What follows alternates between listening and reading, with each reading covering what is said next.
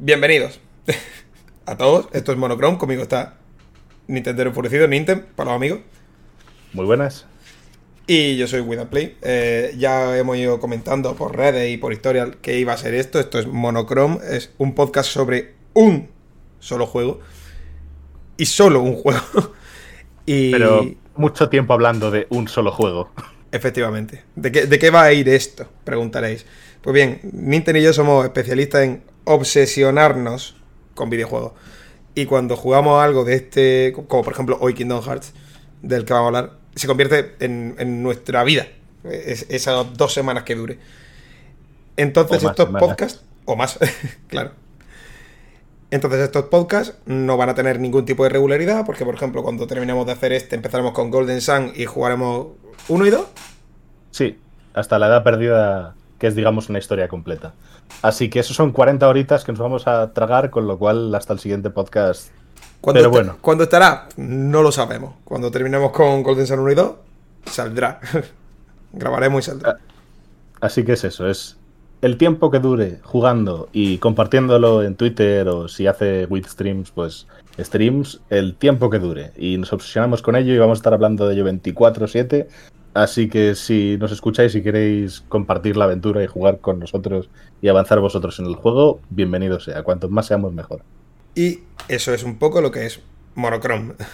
Temático, pero no mucho. Sí. Y yo creo que perder más tiempo en explicar un concepto tan estúpido como este sería perder el tiempo, así que... Así que vamos a pasar a perder el tiempo en otro concepto estúpido. Claro, con algo más estúpido aún, tal vez. Kingdom Hearts, 20, 20 años casi, ¿eh? Sí, el año que viene son 20 años. 20 años casi de Kingdom Hearts, ¿no te siento un anciano? Mucho, joder, que, lo empecé con 8 añitos, tío. literal, a mí me lo regalaron por mi comunión. a mí por mi cumpleaños, a mí por mi cumpleaños. Fue, pues, fue una experiencia. Yo recuerdo verlo en casa de un amigo y me dice, mira, es Disney con cosas como de Final Fantasy. Digo, no veo nada raro aquí. Y fue un poco mi, mi droga de diseño de introducción a los JRPGs. Desde entonces, pues, soy, soy un adicto y ahora hablo de, con mucha alegría de que va a volver Baten Kaitos, a pesar de que el 90% de la gente que me sigue piensa que es una enfermedad venérea, probablemente. Pero yo que sé, soy ya un, pinchado de los JRPGs. El inicio fue con, con Kingdom Hearts. Es que Kingdom Hearts, eh, para mí, en particular, fue porque llevo desde pequeñito, muy pequeñito, jugando Final Fantasy. Y lo de ver a Squall, que era en plan, tío, que es Final Fantasy 8 que esto es la mejor cosa que me ha pasado en la vida. Luego de mayor me di cuenta que de verdad Final Fantasy VIII era la mejor cosa que me ha pasado en la vida, pero no por lo mismo que yo pensaba. Yo es curioso, descubrí Final Fantasy a través de Kingdom Hearts. Kingdom Hearts lo jugué primero y luego ya un poquito más tarde jugué Final Fantasy X. Oh, son contemporáneos más o menos. No me acuerdo si Final Fantasy X del sí, Yo creo que 10 es, posterior, es eh, digo anterior. Es anterior. O sea, es como un año antes o así. Hmm. Pero yo qué sé, descubrí antes Kingdom Hearts. Eh, siempre me resulta muy raro lo de Nomura y tal con, esto, porque además Nomura es diseñador de personajes también de. El 7 y el 8 seguro. El 10 también. 7, 8 y 10. Y algunos personajes sueltos, creo que en el 6 y en el 9 puede. Eh, este señor, el director de, de Kingdom Hearts, pues ya, por visuals, os imagináis que los, los personajes de Final Fantasy VII evidentemente eran suyos. Hmm. Y, los del 8 con Squall, con ese collar y esas pintas de Ed Boy, pues también es de ese señor, porque ese señor es, la cosa más, más visual de la historia. Sí, si ves un diseño de Nomura, sabes que es de Nomura. No hay ningún tipo de duda de, vale, esto lo ha hecho Nomura. De hecho, si ves The Wallens With You, que no tiene nada que ver con ninguna de las eh, eh, franquicias, y ves los diseños, dices, Nomura. Es más, The Wallens With You, además en Nomura, eh, después de haberse visto Malcolm in the Middle. Es como un Nomura ultra adolescente por algún motivo que, no alcanzo a comprender. Pero... Sí, pero son de sus mejores diseños, los de The Sí, sin duda. Me, me gusta muchísimo. ¿eh? Bueno, dejemos de... Sí, vamos a volver al tema porque tenemos, tenemos como dos horas de Kingdom Hearts. No, hace falta hablar de Wallens With You. No me valía. Eh, podríamos hacer un, un monocrón de The Wallens With You a todo esto. Ya hablaremos de eso. Sí, sí, sí. ya, hablaremos de eso. Yo lo tengo para Switch, eh, me lo compré para Switch. Yo jugaría la versión de DS. maravilloso. Adelante. El caso, eh, ya sabéis, esto es monochrome. Este juego tiene casi 20 años. Va a haber spoiler. Y creo que podemos hablar con cierta propiedad. No creo que de repente aquí vayamos a descubrirle a nadie Kingdom Hearts. Entonces, bueno, pues ya os podéis hacer una idea. Vamos a empezar a hablar. eh, empieza a sonar eh, Simple and Clean, Sora cae, Aiola, eh, Riku lo está mirando como con deseo, pero Sora cae de nuevo. la intro de Kingdom Hearts. Yo creo que todos lo tenemos en la cabeza, la intro de Kingdom Hearts. Todo el mundo, ahora mismo, si estáis escuchando esa descripción, estáis escuchando la descripción con la música de fondo. Tal cual. Estáis escuchando Autada Hikaru. Literal, literal, literal. Entonces, yo, que- yo quería empezar a hablar. Esto de empezar a hablar por el principio, que siempre suena tontísimo, pero me parece especialmente importante en Kingdom Hearts. Porque lo del Sí, descenso del corazón es, es bastante guay. Bastante, Bastante guay y además te da bastantes decisiones pronto que todavía creo que ni siquiera entiendes las connotaciones de lo que vas a elegir. Porque dices, "Mm, yo quiero la espada, el escudo es un poco de, de mierdas. Eso es una mala decisión y tú no lo sabes. Pero es que además, decir, el problema es que te dan las herramientas, pero no te las dicen. Entonces, ¿tú qué haces? Joder, me parece de chalado coger el escudo. sin, sin tener contexto. Eso es, sin tener la idea, tú de pequeño lo ves y dices, ¡jo, la espada, cómo mola! y Voy a tirar el escudo porque tampoco, no sé, no voy a jugar defensivo. Claro. Error. Y peor error todavía es tirar el bastón, porque normalmente si tiras un objeto, ese objeto te quita, yo qué sé, uno o dos puntos en esa zona. Si tiras el bastón, empiezas con un PM. Te quita PM. No, te, te quedas con un PM, empiezas con solo un cuadradito, con lo cual ya ahí te has hipotecado el juego. Literal. Porque normalmente empiezas con, ¿qué son? ¿Tres o cuatro? Tres, diría. Sí, Tres. si, menos si coges el bastón, sí, pero si no te hipotecas el juego. A ver, la cosa está en que, bueno, esto todo está basado en runs que no hemos hecho un walkthrough en experto, tanto Nintendo como yo. Con, creo que lo único que hemos cambiado ha sido el, el set de leveo. Sí, deberíamos decir un poco cómo hemos ido. Los dos hemos cogido escudo, hemos tirado espada, porque si no en experto, pues no, no vas a progresar mucho, porque te van a dar, si no, Hasana y último estertor al nivel 70. Ya ves. No sé si es al nivel 70, pero de, de ese orden. Más o menos sesenta y tantos, creo que era. Sí, es, es- está lejos, está lejos. No merece la pena no coger escudo. Y la única diferencia es que en las preguntitas que te hacen de ¿qué temes? Pues yo temo envejecer. Ahí cada uno elegimos una cosa. Yo elegí el camino de en medio, que es básicamente ni al principio subes muy rápido ni muy lento, ni al final subes muy rápido ni muy lento.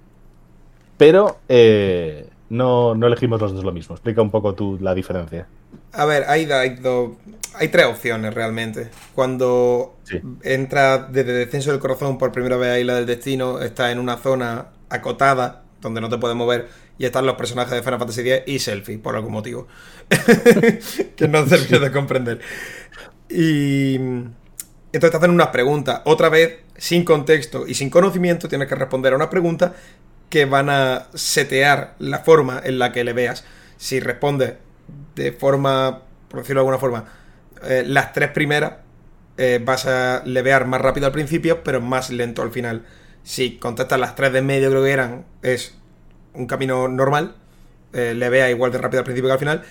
Y si contestas las tres últimas, que fue lo que hice yo, Nintendo hizo lo de en medio, yo hice las tres últimas, levea muy lento al principio, pero un poquito más ligero al final. Y son buenas risas porque entonces te rompen las piernas todos los sin corazón de los primeros Es que mundos. ca- cambian mucho la experiencia, son dos juegos diferentes. Esto, esto de las decisiones. Ya llegaremos. Claro.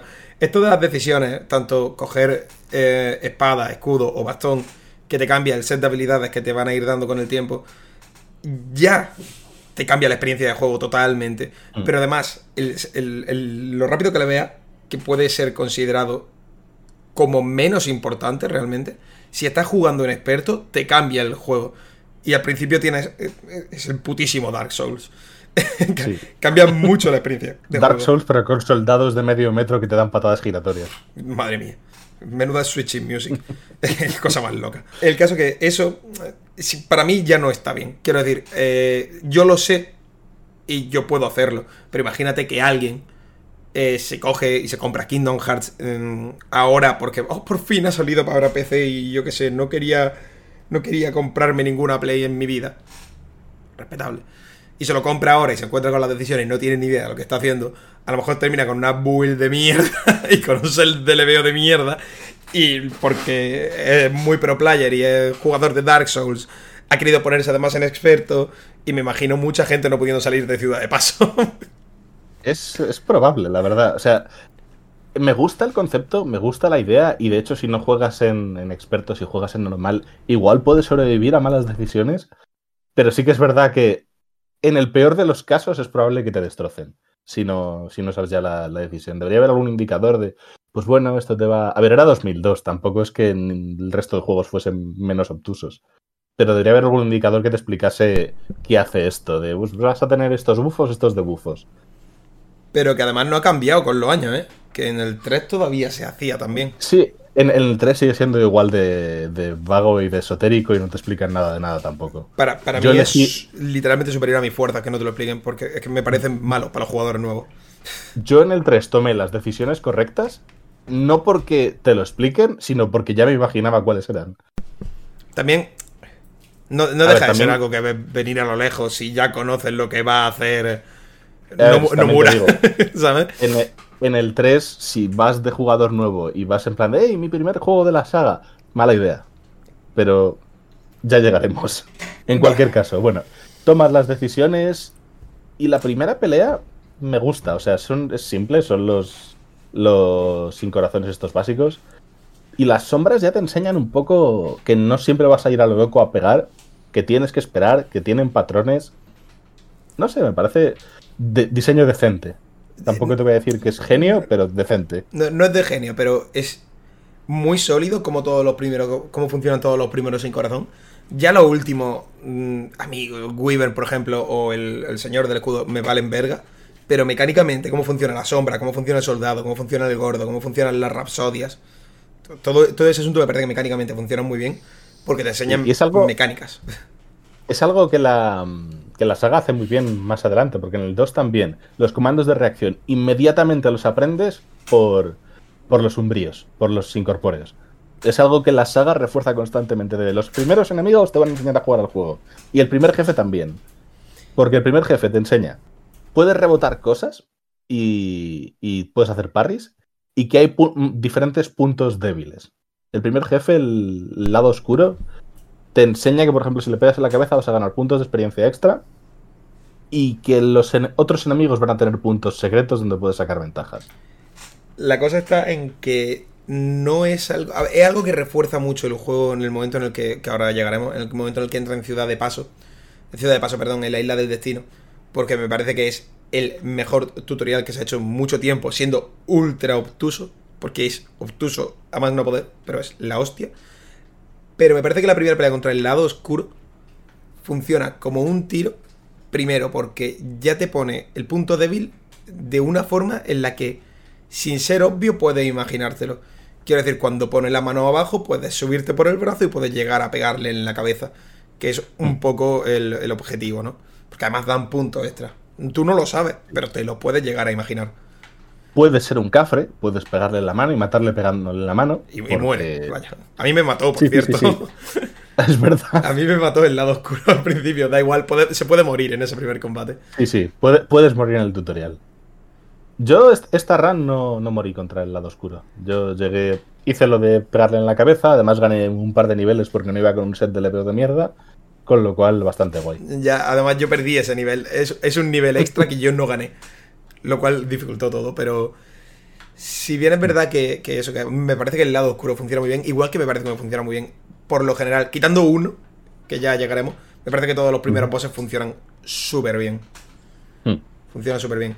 Cosa que también se, va perdiendo. El, juego se vuelve más inconsistente en cuanto a sus mecánicas conforme va avanzando el juego.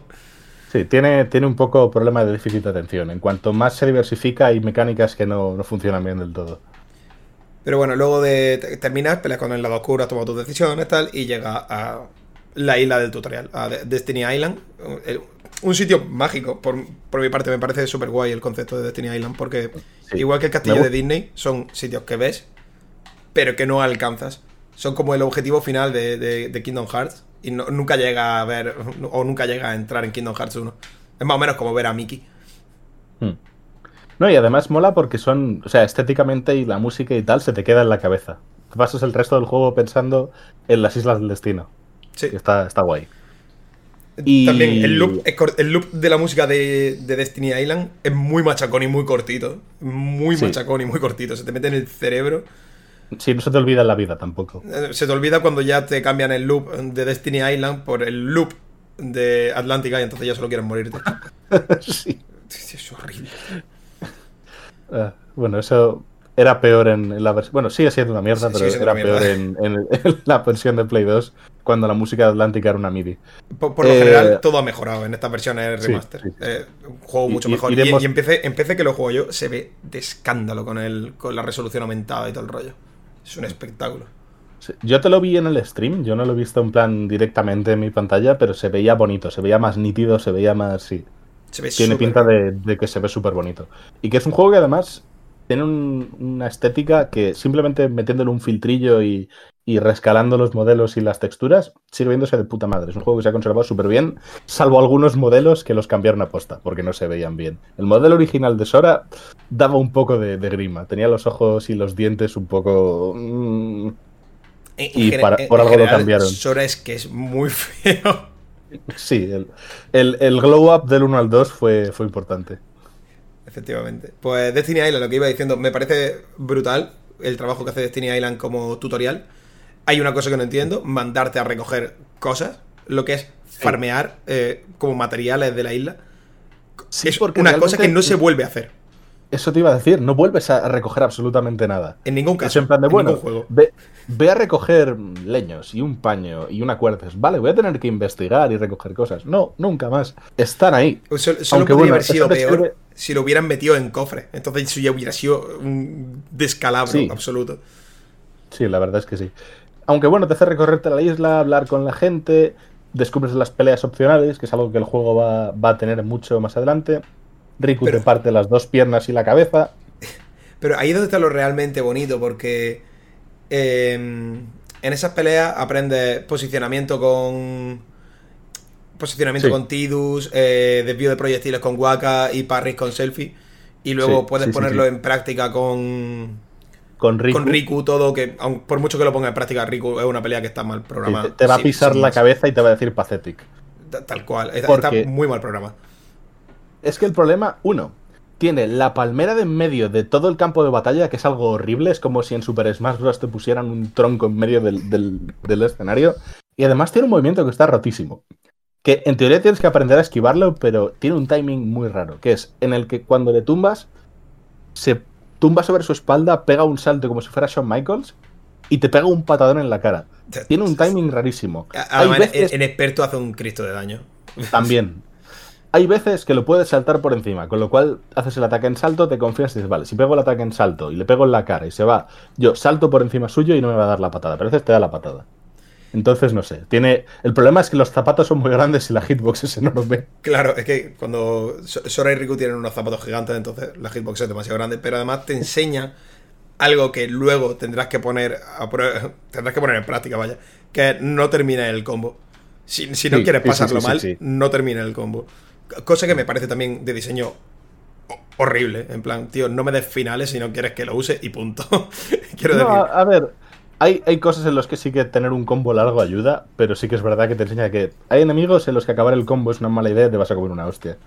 Eso ya lo trabajan muy muy bien en Kingdom Hearts 2 porque hay enemigos que dicen no acabe el combo, pero es que te da la capacidad Kingdom Hearts 2 de quitarte combo. Eh, tiene combo menos uno. Entonces funciona especialmente bien porque se ve que es una mecánica bien pensada. Pero en Kingdom Hearts 1 queda regulinchis. Realmente, ¿cuántos combos hemos tenido? Si hemos empezado a conseguir combos en el postgame porque íbamos con el escudo. Yo me he tirado con los tres hits. Tal vez hasta que pude hacer el torneo este, la Copa Pegaso en cronometrada, tal vez. Que da un combi más uno. Yo hasta el postgame no tuve combos. Yo fui con el combo básico de tres golpes todo el juego. Eso, eso es lo que decíamos cuando cambia mucho la experiencia. Es básicamente eso. Eh, si coges escudo, no tiene aumentos de combo. Por tanto, mm, no eres la picadora de carne que es realmente Sora en Kingdom Hearts. Porque cuando ya empieza a pillar combos más uno, eh, juega literalmente como un mono. Sí, sí, sí. Return to Monkey total. Es Return to Monkey. Empezaba a pulsar. De todas maneras, se spamea muchísimo el botón de ataque. Tiene un puntito muy hack and slash Así que yo qué sé. Me parece que se pueden solucionar. Se podrían haber solucionado muchas cosas de. De Kingdom Hearts si se hubiese puesto un mínimo más de. de intención. Porque veo la pelea de Riku, por ejemplo, que en plan, jejeje, soy Riku. Quiero que pelees conmigo porque luego va a ser el enemigo del juego. Además, a Riku se le ve desde el principio. Eh, tiene, tiene, un punto de capullo. Sí, tiene un punto de, rival de Shonen que luego. Es, Matt de Digimon. Sí, es, es Matt de Digimon, 100%. Tal cual. lo engañan y tal, y, y siempre pensamos, eso era el tonto porque no paran de engañarlo, pero Riku es un ceporro de primerísima categoría. El 80% de, de, los personajes masculinos de Kingdom Hearts son gente que pincharía en el visitante un millón. Especialmente Terra. Eh, sobre, Tenemos un premio para ti. Sobre todo Terra. Menos mal que existe Lía. Sí. que por lo menos no es imbécil, pero bueno. Que eso, luego. No, entiendo el porqué de, del recoger, pero también en la isla del destino se da la primera pincelada de trama. Sí. Que siempre está guay, se ve la, plantea bien. La sombra de Amsen está con esa forma incorpórea dentro de. Sí, en modo saco de patata. Hubiera sido de locos, exactamente. En el saco de patata hubiera sido de locos si ya hubiese sido una capa de la oscuridad. Sí, a ver, demasiado forward planning hubiera sido. Hubiera sido Eso ya hubiese sido impresionante. Pero bueno. Y tienes tu primera pinceladita de trama, tienes un poco de. Bueno, también tienes al personaje más olvidable de la historia del juego, por parte de todo el mundo, la madre de Sora. Es verdad. La madre, de, Sora murió, ¿eh? La madre de Sora murió. A nadie le importó. No le importó ni a Sora. De abandono. Murió como Padme de tristeza. Tal cual. Pues, se, supone, que mm, el mundo fue engullido por la oscuridad, pero luego volvió. Sora nunca volvió a ver a su madre. No. Si Selfie seguía viva, entiendo que la madre de Sora también, pero Sora nunca volvió a visitar a su madre. No seáis como Sora y a visitar a vuestras madres, por favor. Llamad por teléfono a vuestras madres. De vez en cuando. Por lo menos. Tiene un gumífono en el Kingdom Hearts 3 y sigue sin llamar a su madre. Sigue sin llamar a su madre. Es horrible. por parte de Sora, bastante mal hijo. Y luego, es lo que digo, esos personajes se vuelven recurrentes, pero no mucho. Porque la única que podemos ver de mayor es a Selfie durante unos segundos en Kingdom Hearts 2. Entonces, no es nada importante. Sí, la isla en sí tiene cierta relevancia para la trama más adelante. Imagino que. No sé qué habrá pasado con, con Tidus y Waka realmente en el 2. Me hubiese gustado verle un poco más mayor a, Waka en su cruzada racista por los mundos. Tal cual, tío. No os podéis fiar de los incorpóreos. no, yo me lo imagino en plan yendo a mundo de Disney. Eh, aquí hay animales que hablan, ¿eh? Esto no me gusta. Son como los Albedo. Hold up.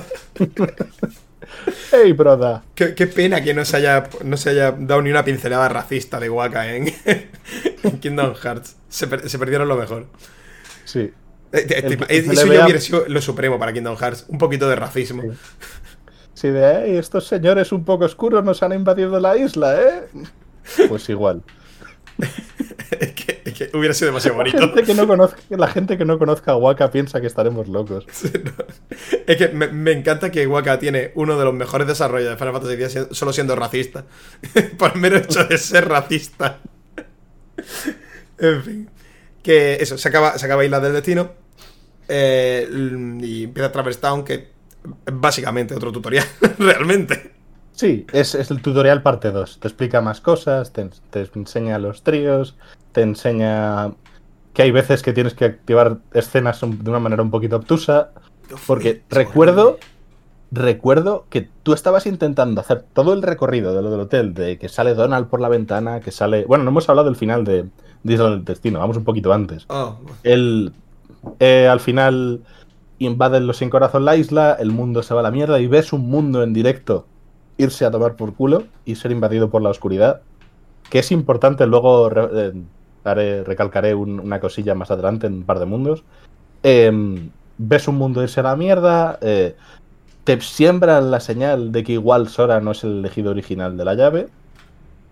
Y, ahora sí, caes en, Islas del Destino. También ves a, a Donald, a Goofy, eh, leyendo la carta de Mickey, que Mickey dice, bueno, me voy a por leche, vuelvo en unas semanas y, les deja la misión. Ahí, siembran un precedente que pasa a ser horrible, porque es la mejor escena que tienen Donald y Goofy. Sí. creo que de la, de la saga. Puede pero ser, si no de la saga. Humor de sketch que. De Disney, o sea, de, eso es, de sketches de. Hmm. Funciona muy regular. Lo que pasa es que siempre es gracioso ver caer la nave Gumi a plomo. Sí, yo creo que es de los mejores sketches de, la saga de tipo Disney. Yo creo el, que. El primero de todos. Que es el que más me gusta. No sé si será el mejor, pero el que más me gusta. también vemos una cosa que casi se nos olvida comentar, la dictadura fascista del castillo de Disney. Todo tiene la forma de la cara de Mickey Mouse. Todo tiene la forma de la cara de Mickey Mouse. Los engranajes tienen la forma de la cara de Mickey Mouse. Hay, eh, hay como relojes, o no relojes, como brújulas que también tienen la forma. Es muy, muy dictatorial. Es muy, muy personalista. muy conoclasta. Nuestro amigo Mickey es como un Führer poderosísimo y al mismo tiempo me sorprende. Me sorprende que el mundo no se llame el planeta Mickey.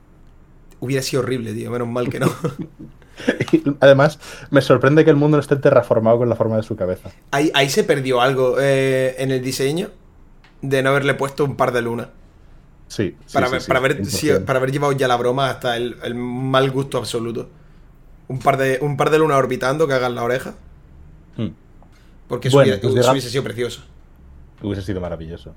Llegamos a la silla de paso y, y lo que te estaba diciendo, tú estabas pensando que la zona, la parte en la que tienes que dar toda la vuelta y volver a la, tienda de Cid, estabas yendo a todo lo del hotel, porque hay un montón de cinemáticas opcionales de Sora y Donald haciendo Scooby-Doo.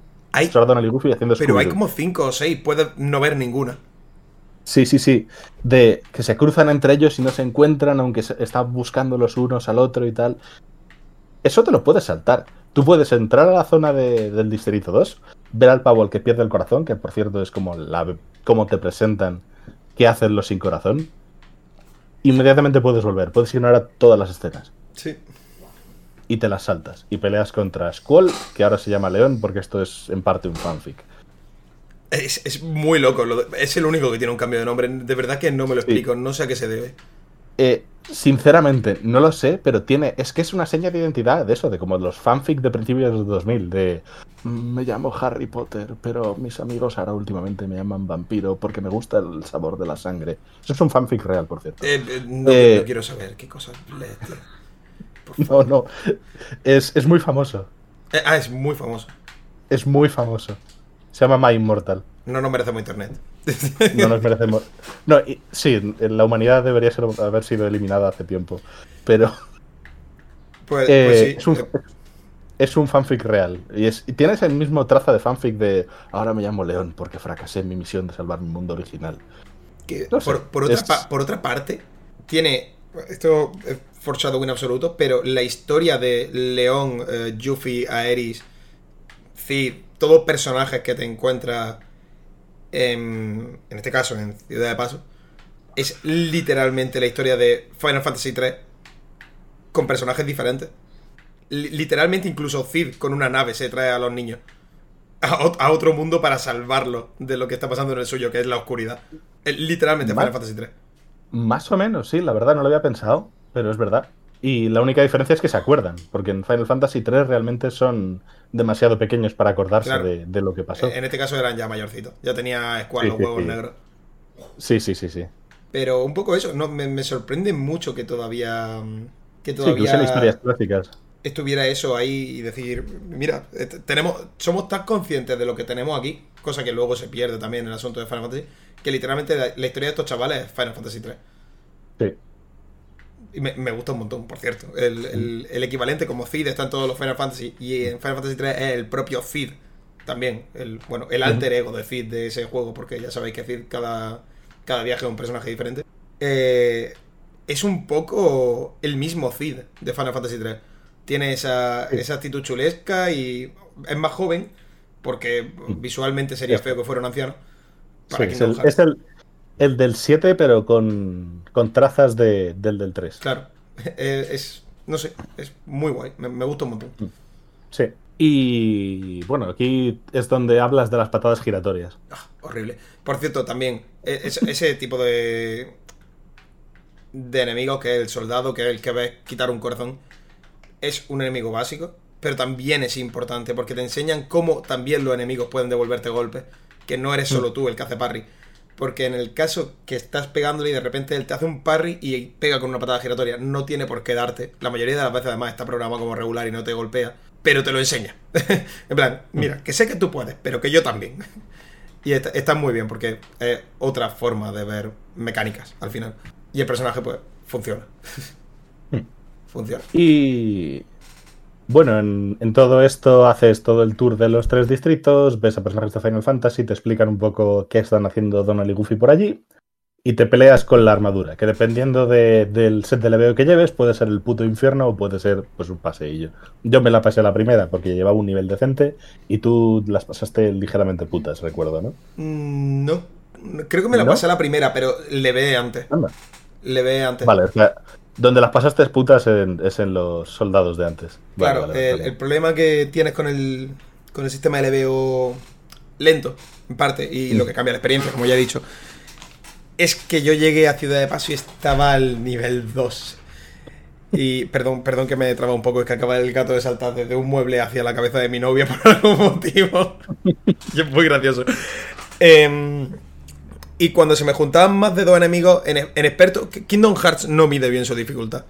Es, su asignatura pendiente de la dificultad porque no sabe manejarla. Eh, ¿Kingdom Hearts cambia la dificultad entre normal y experto? No, cambia el daño que te hacen los enemigos. Y cambia para muy mal. De repente los enemigos te matan de dos hits. Y es muy fácil cuando hay varios enemigos que te den dos hits. Porque además no tienen ni frames de invulnerabilidad ni historia. Simplemente te los come y te come una polla, igual que los golpes. Dependiendo de la experiencia que tengas en la saga, lo de que la dificultad es simplemente que te meten mecos más fuertes me gusta. O sea, si ya tienes un poco de experiencia en la saga y te pones a jugar Kingdom Hearts, eh, por ejemplo, el 2 en, Maestro, está bien. O sea, es duro, pero no es injusto tampoco. El problema es empezar en una dificultad alta sin tener ninguna experiencia, que entonces sí, está completamente desbalanceado. La, la cosa es que me gustaría, o me hubiera gustado ver este tipo de dificultad que se ve, por ejemplo, en, te diría Devil May Cry, que cambian algunos patrones de enemigos y todo el rollo por haberte puesto en cazador de demonios. Me hubiera gustado ver eso. O como hacen otros juegos, simplemente también, como otra vez voy a poner el mismo sistema porque me parecen muy parecidos Devil May Cry, además son de la misma quinta. Eh, poder encontrarte enemigos más fuertes, es decir, patrones de sin corazón más poderosos, eh, antes en la historia. En vez de haber puesto esa, esa cantidad absurda de daño que mm. llegan a hacer los los soldados, por ejemplo, que de nuevo no paraba de morir, me mataban cada dos pasos. hay un un trocito de mapa que es justo al salir del hotel por el por el, balcón, que hay una callecita y salen seis eh, soldados. Para mí eso fue el final boss de Ciudad de Paso. Fue una cosa eh, eh, pero horrenda, grotesca, diría.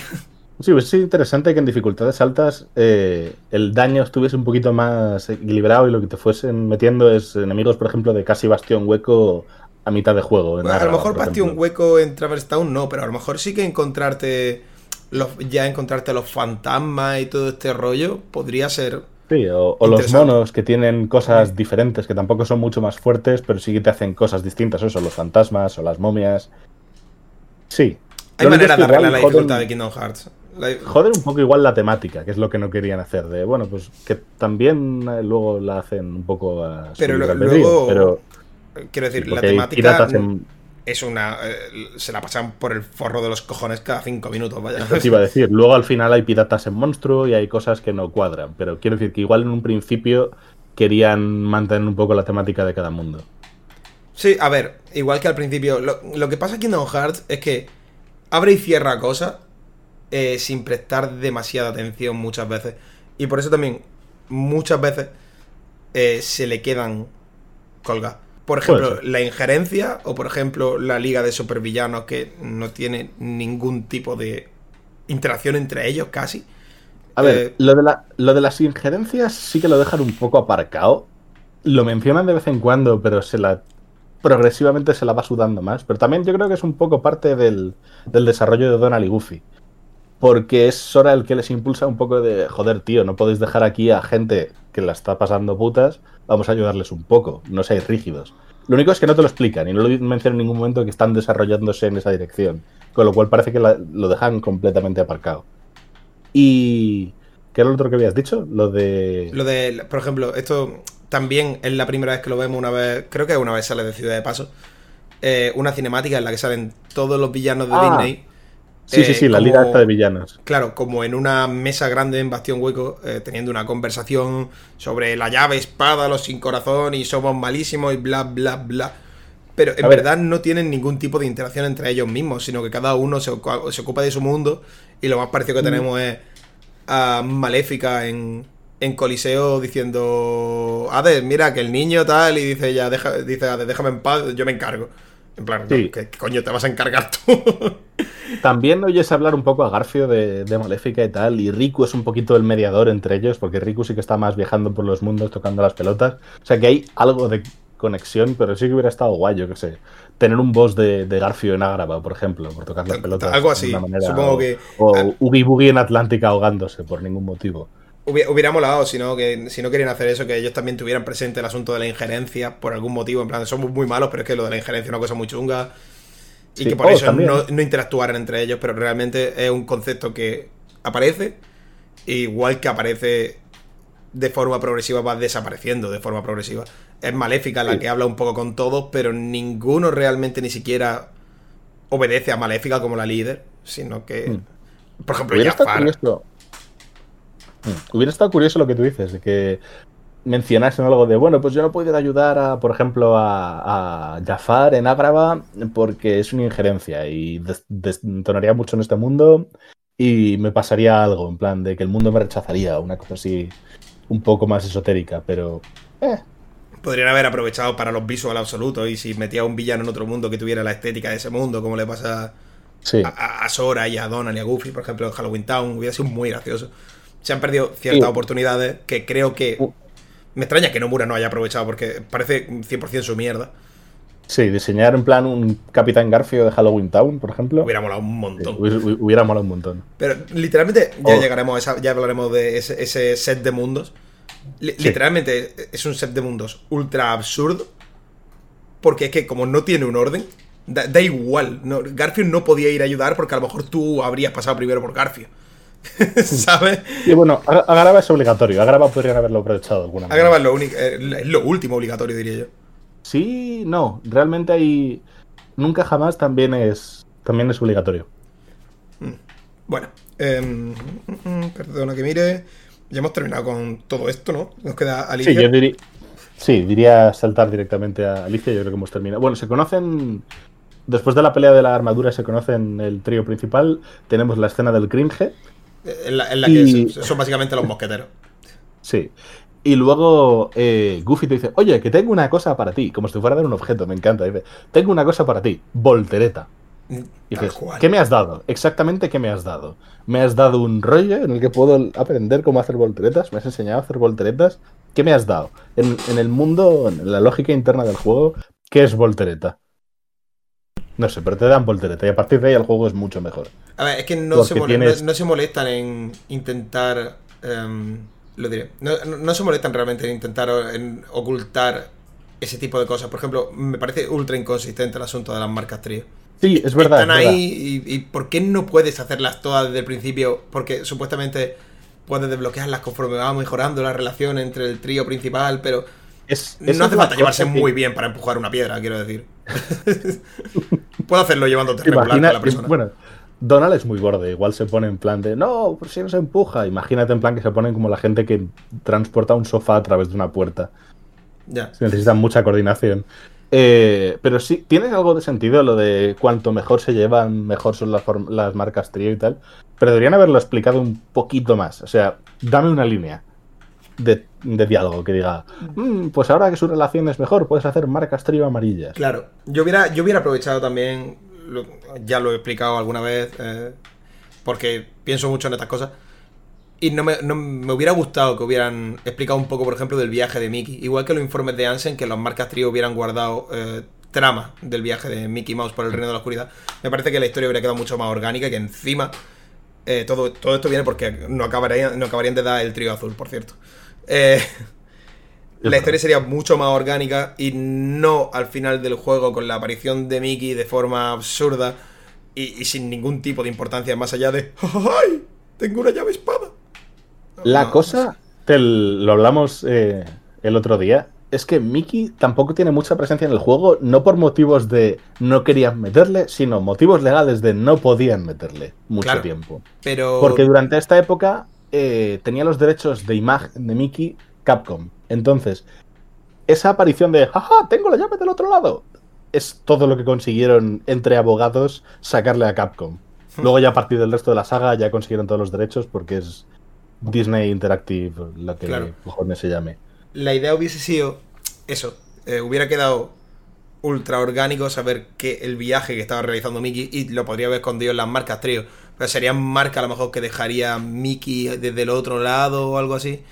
Sí, lo único que necesitarían haber hecho es cambiar el símbolo por la cara de Mickey, que además ya estaba omnipresente en el resto del juego, cada una de un colorcillo, que digan, mm, esto lo dejó el rey. Y hacer la marca. Te, den los objetos coleccionables, las chorradas que caen, o platines, odio que den platines en las marcas trío, me parece. Bueno, los platines sirven para algo. Podrían darte un Gumi Aero más. Que también, te los dan. Gumi Fulgor. Suenan tan bien y luego son tan inútiles. Qué, horror, lo de la nave Gumi, que ya hablaremos de eso. Pero eso, se hubiera escondido ahí un poquito de historia, que cayera una nota o algo por el estilo, y me, hubiera parecido un coleccionable guapísimo. Pero si no, lo que tenemos son la puta cara iconoclasta de Mickey Mouse otra vez por todas partes en este juego. Sí. Bueno, de hecho, las naves Gumi, ahora que terminamos con los tríos, es lo siguiente. Me ha salido el Mariano Rajoy. Em, eh, es lo siguiente que toca. Porque, porque lo siguiente que toca es que te sales al mapa de los mundos y dices, pues esta es la nave Gumi. Y dices, pues suena divertido. No lo es. No, no es divertido. No es divertido hacer los viajes, no es divertido construir naves Gumis. De hecho, yo aún no entiendo exactamente cómo funciona el constructor no lo entendía con ocho años, que, digo, pues será complicado. Y no lo entiendo con 26 siendo ingeniero aeroespacial. Es, el, terror de mi existencia. Eh, el caso es eso, que yo con ocho años sí que construí una nave Gumi. Pero ahora con 28 casi me da pavor. En plan, veo el editor y digo, no, no quiero, no, quiero. quiero ver esto. Dejadme en paz. De todas maneras, la nave Gumi, conforme va avanzando la saga, van convirtiéndose en un minijuego igual de pesado, pero mucho más espectacular. Cosa que él. un poquito Para mí, ya a partir del 2 es tolerable. A partir del 2 los mapas están guays, el constructor es menos obtuso, sin gustarme en absoluto. Y además te permite utilizar un montón de presets sin ningún tipo de, de, obligaciones. En plan de, pues bueno, no hace falta que tengas estos bloques para utilizar esta nave, porque te lo damos ya hecha. Te dan el, es lo que le falta a este juego. Sí, porque a mí me dieron unos planos que sí que podía hacerme y resulta que estuve a punto de hacerme el, último mapa de la nave Gumi eh, con una nave que no disparaba. Mm.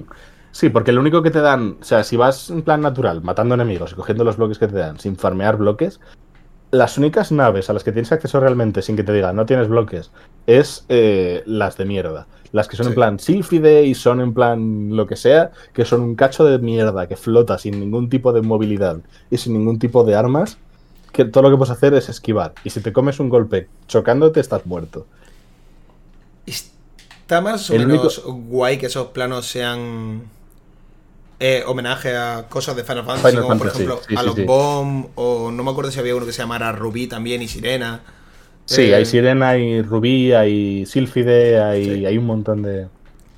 Me, parece muy guay, me parece una cosa muy divertida. Me parece que Kingdom Hearts siempre ha buscado la manera. Mm, un poco, no voy a decir más rebuscada, pero sí la menos importante de hacer tributo a Final Fantasy. como que desde el principio ya se ve que no quiere que se le conozca por Final Fantasy, que quiere ser Sí, identidad propia, pero con homenajes a, la saga a la que hace. A, la que utiliza parte de su universo.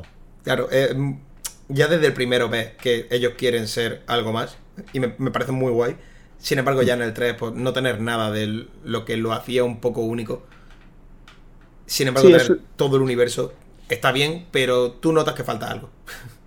Sí, se nota, o sea, hay menciones y tal, se menciona Auron, se menciona Cloud, se menciona Cypher, se mencionan, bueno, están los Muguris, hay un hay un Cactilio por ahí y tal, o sea, todavía está algo ahí, pero sí que es verdad que, bueno, y hay un montón de referencias, eh, hay una hay constelaciones de personajes de Final Fantasy, hay naves de las naves Gumi siguen siendo referencias, pero sí que es verdad que se pierde un poquito ahí yo creo que estaba un poco también Nomura resentido de que le hubiesen apartado del desarrollo de Final Fantasy XV. Pues es muy probable. Es muy probable. Que estuviese un poquito, estaba, un poquito salty de, de, que le hubiesen dicho, bueno, céntrate en Kingdom Hearts, dejamos a Tabata que haga este otro y dijo, mm, me han quitado a mis niños. me han quitado a los probable, ¿eh? Me han quitado a mis emo boys. Yo creo que en parte eso es la motivación de utilizar a Yozora como personaje central. Eh, muy probable. Pero eh, bueno. En fin, que no hemos llegado. País de las maravillas. Claro, exactamente. ni hemos empezado con el País de las maravillas. un sitio de mierda. Gracias. me voy a escuchar decir esto mucho, pero creo que no me terminan de gustar los mundos de Final Fantasy, de Kingdom Hearts 1. no, como me llegan a gustar los del 2. Es que simplemente muchos de ellos se me, se me vuelven. Sí, es un poco contradictorio, incluso, un contraste decir, joder, qué bien, me gusta un montón este juego. Vaya mundo de mierda, vaya mundo de mierda, vaya mundo de mierda. mundo de mierda, claro. Sí, eh, pero quizás porque tenemos también la perspectiva de que los siguientes juegos van a hacer los mundos muchísimo mejor. Tal cual. Porque el 2 lo va a hacer mucho mejor y el 3 lo va a hacer 100.000 veces mejor. Lo, de, los mundos del 3 es de loco, es de lo mejor que tiene. Pero por ejemplo, llegar a. Mm, llega a País de la Maravilla, País de la Maravilla te plantea cierto tipo de reglas que solo funcionan en ese mundo. Y sí, lo de. Son un poco. Grande... Peor. literal, porque en, ningún otro mundo te plantean regla única, como tal, quitando Atlántica. Y Atlántica pues tiene, mm. tiene su, sentido dentro de lo que cabe. Pero en este, hazte grande, em, salta por ahí, mueve una palanca, anda por las paredes, de repente el cuarto cambia. Esas antorchas que en cualquier otro sitio se encenderían con piro, aquí se encienden con un comando de reacción. Sí. Eh, ¿Cuánto, rato me diré la gente riéndose de mí? Pero es que eres tonto, muchacho, tal, y yo venga a tirarle piro a una vela y lo que tenía que hacer era acercarme e iluminarla. Pero esto es un bug que no se enciende. Claro. Entonces, todas esas cosas. Mm, por eso me gusta poco País de la Maravilla. Dentro de que la música es la hostia y la ambientación es la hostia. Eh, todo es guay en País de la Maravilla realmente. Porque además esas reglas que solo funcionan en País de la Maravilla lo hacen muy único. y me parece muy Siendo un precedente regular también lo de grande y pequeño, porque la primera sala en la que eres grande, dices, vale, tengo que empujar la cama para, para avanzar, pero eso no lo sabes, con lo cual te vas a hacer pequeño, para saber que te haces pequeño, y dices, ¿por dónde avanzo? Ah, hostia, la cama no sé, pierdes ahí un tiempo innecesario, me da la sensación. Además, no tienes que volver a hacerte grande, creo, para nada. El, resto del mundo lo juegas pequeño, solo para hacer... tienes que hacerte grande para girar el árbol y avanzar. Es verdad. Pero bueno, es con una mecánica diferente. Es con una mecánica de eh, objeto recompensa a unas flores que en principio parece opcional, pero no termina de serlo. Sí, eso de darte un progreso en el juego de por medio de una flor que te diga, pues te voy a hacer grande, no me termina de molar. Especialmente que esté atado a un objeto porque puedes estar sin ese objeto. Es que es muy circunstancial. País de la Maravilla funciona a veces regular, me parece sí, está, conectado un poco con tiritas. sin embargo, es uno de los mundos que más me gusta porque eh, me pasa algo parecido con Tarzán. Odio Tarzán, pero luego me gusta mucho. Y creo que es que eh, es el mundo con el con el recorrido eh, de postgame más chulo. En el que ya tienes mm. que darte una vuelta buena por el mundo, con la habilidad de movimiento y tal, y encontrarte más cosas. Sí, no, a mí también me gusta del mundo que la sala está central, la visitas mil veces girada, aunque luego hay zonas en las que girada es un poquito eh, cuestionable. y las vueltas que tienes que dar para encontrar las, las cajitas estas de los de las pistas del juicio. No sé, está bien, está bien construido como laberinto con mil cosas que encontrar, pero también es un poquito ortopédico la forma en la que tienes que explorarlo. Si la forma de hacerte grande o pequeña fuese un objeto que pudieras activar tú cuando te diera la gana, sería más llevadero. No solo eso, imagínate, sino que... Imagínate que, que hubiera, se hubiera llevado los tarros del principio de la primera sala. Claro que en principio se los podría llevar. Sí, no están atornillados a la mesa ni nada, se los podría haber cogido. Pero, además todo eso, el asunto del el, mundo, si bien otros mundos, ¿vale? Eh, siguen la historia de la peli, este en concreto, no exactamente. Solo tienes el juicio y el resto es básicamente exploración y el mundo vacío, sin más trama ni más cinemática una pelea de miniboss contra unas cartas, ¿vale?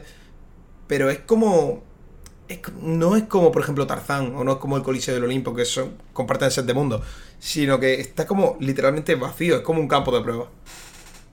Sí, pero a la vez me gusta lo que hace, porque lo que iba a mencionar antes al principio y ahora con esto ya puedo terminar de, mencionarlo, es que los primeros de mundos de Kingdom Hearts son un poco, te ponen la tesitura de vas a fracasar y vas a fracasar mucho porque eres un novato de mierda.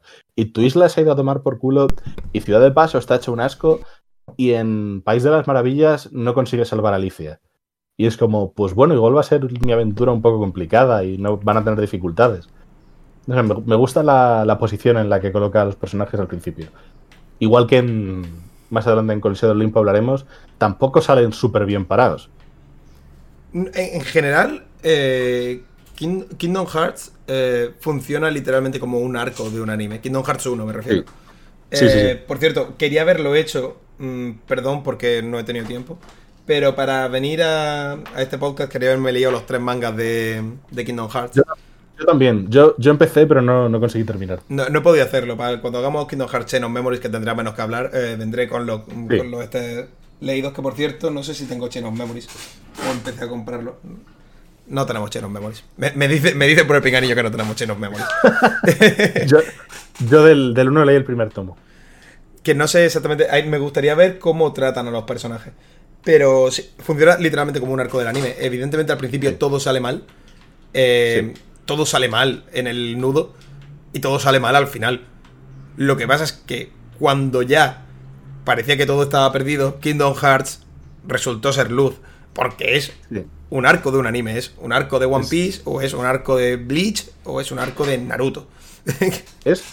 conforme más avance la saga, más Bleach es eh, Kingdom Hearts en general. Eh, muy, muy sí.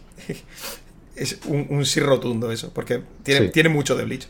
Pero también hay que entender que no deja de ser un juego japonés y que la cultura japonesa es muy permeable respecto a otros medios. Y lo del manga, normalmente la gente que hace este tipo de videojuegos suele ser también bastante otaka. Sí, sí, sí. No, no, no me extrañaría nada que tuviera eh, Nomura una, una body pillow de Ichigo, vaya. una de aquí más cura de Ichigo. Así como en una posición sugerente. Y otra, y otra de Noctis. sí. Hecha por el mismo, cosida a mano. hecha por el mismo, sí, sí. Entonces, eh. eso, que funciona como un arco de anime. Y se ve cuando al principio eh, no tiene. No tiene casi ningún tipo de poder. Y no, no tienen esas habilidades. Por decirlo de alguna forma, no hay ninguna habilidad inherente a una cinemática en la que haya aprendido algo especial. Sino que, como los sets de habilidades cambian, él tiene esa capacidad, solo tiene esa capacidad. Nunca lo llaman Master of the Keyblade porque no saben que hay más. Sí, en este. Yo creo que eso es más probablemente de la traducción que del juego en sí. Seguramente lo de Keyblade Master sea de. Pues bueno, no va, no va a haber más. Esto es el elegido, porque es un poco lo que daba a entender. Y luego se fue perdiendo la, la connotación un poco. Pero yo creo que lo de Keyblade Master que mencionan en este juego muchas veces es simplemente que, la traducción tampoco se haya planteado que luego iban a establecer rangos entre los entre los usuarios de la llave espada. Efectivamente. Pues con todo eso, yo creo que puedo dejar Ciudad de eh, País de la Maravilla. Hay un boss, un boss que recordaba más complicado y de repente fue full, monkey. No, sé por qué lo recordaba difícil. yo no sé por qué, yo lo recordaba en plan difícil, de que me reventase. No me costó nada y además conseguí que no me tumbase siquiera la mesa. Ah, no llegó a tumbarme la mesa. Tira la mesa Curioso, no sé, igual tuve suerte. Eh, yo es que recuerdo que, no sé por qué antes, no sé si jugaba con más cabeza, que también puede ser, pero mm, recuerdo moverme mucho por la mesa y de repente en este combate mm, no llegué ni a subirme, no hace falta, saltas y golpeas. Y yo un, par de veces, pero tampoco la utilizo demasiado, o sea que sí, igual nos hemos vuelto más monkey con los años y, pegamos al loco. Estoy, estoy casi convencido, yo me he dado cuenta con esta run de que nunca voy a saber jugar a Kingdom Hearts. Literal, ¿eh? Literal. Por, mucho que lo intentemos. literal. Habrá pro players que sean buenísimos y de repente ver un stream de esa gente sea una gozada, pero yo soy un mono. El juego también te incita a que sea un mono, vaya. Sí, sí, sí. Especialmente este primero, eh, que tampoco tiene mucha profundidad en combos ni en patrones de enemigos, te, incita a, que vayas un poco al lado selvático. Y hablando del lado selvático, Selva Profunda. Bueno, eh, podés hablar primero de Coliseo. Eh, también aquí. Ah, vale, pensaba que querías hablar tú primero de, Selva Profunda porque es el que hiciste tú primero, pero. Da igual. En verdad, el orden correcto sería Coliseo. Eh, Kingdom Hearts te da esta capacidad, ¿no? De, te abren un set de mundo y tú eliges a cuál vas primero. Yo siempre elijo primero Selva Profunda porque con los sets de leveos que me cojo yo y tal, necesito cura rapidísimo. Por lo general. Mm. Pero oficialmente primero va Coliseo del Olimpo. Ah, para mi gusto. Yo prefiero que no orden. Eso sí. Pero para mi gusto, Coliseo del Olimpo es el mundo más guay probablemente de Kingdom Hearts 1. Bueno, con junto con Pesadillantes de Navidad, quizás. Pero, Pesadillantes de Navidad, ya hablaremos de, pero Pesadillantes de Navidad es, también, es como eh, Alicia en el País de la Maravilla, es un poquito la historia de, del mundo y luego mm, Full Monkey en un este raro. Bueno, pues Coliseo del Olimpo básicamente son rondas de enemigos, es básicamente el modo arena. Y está bien, le veas un ratito, luego te peleas contra Cerbero, mueres inevitablemente.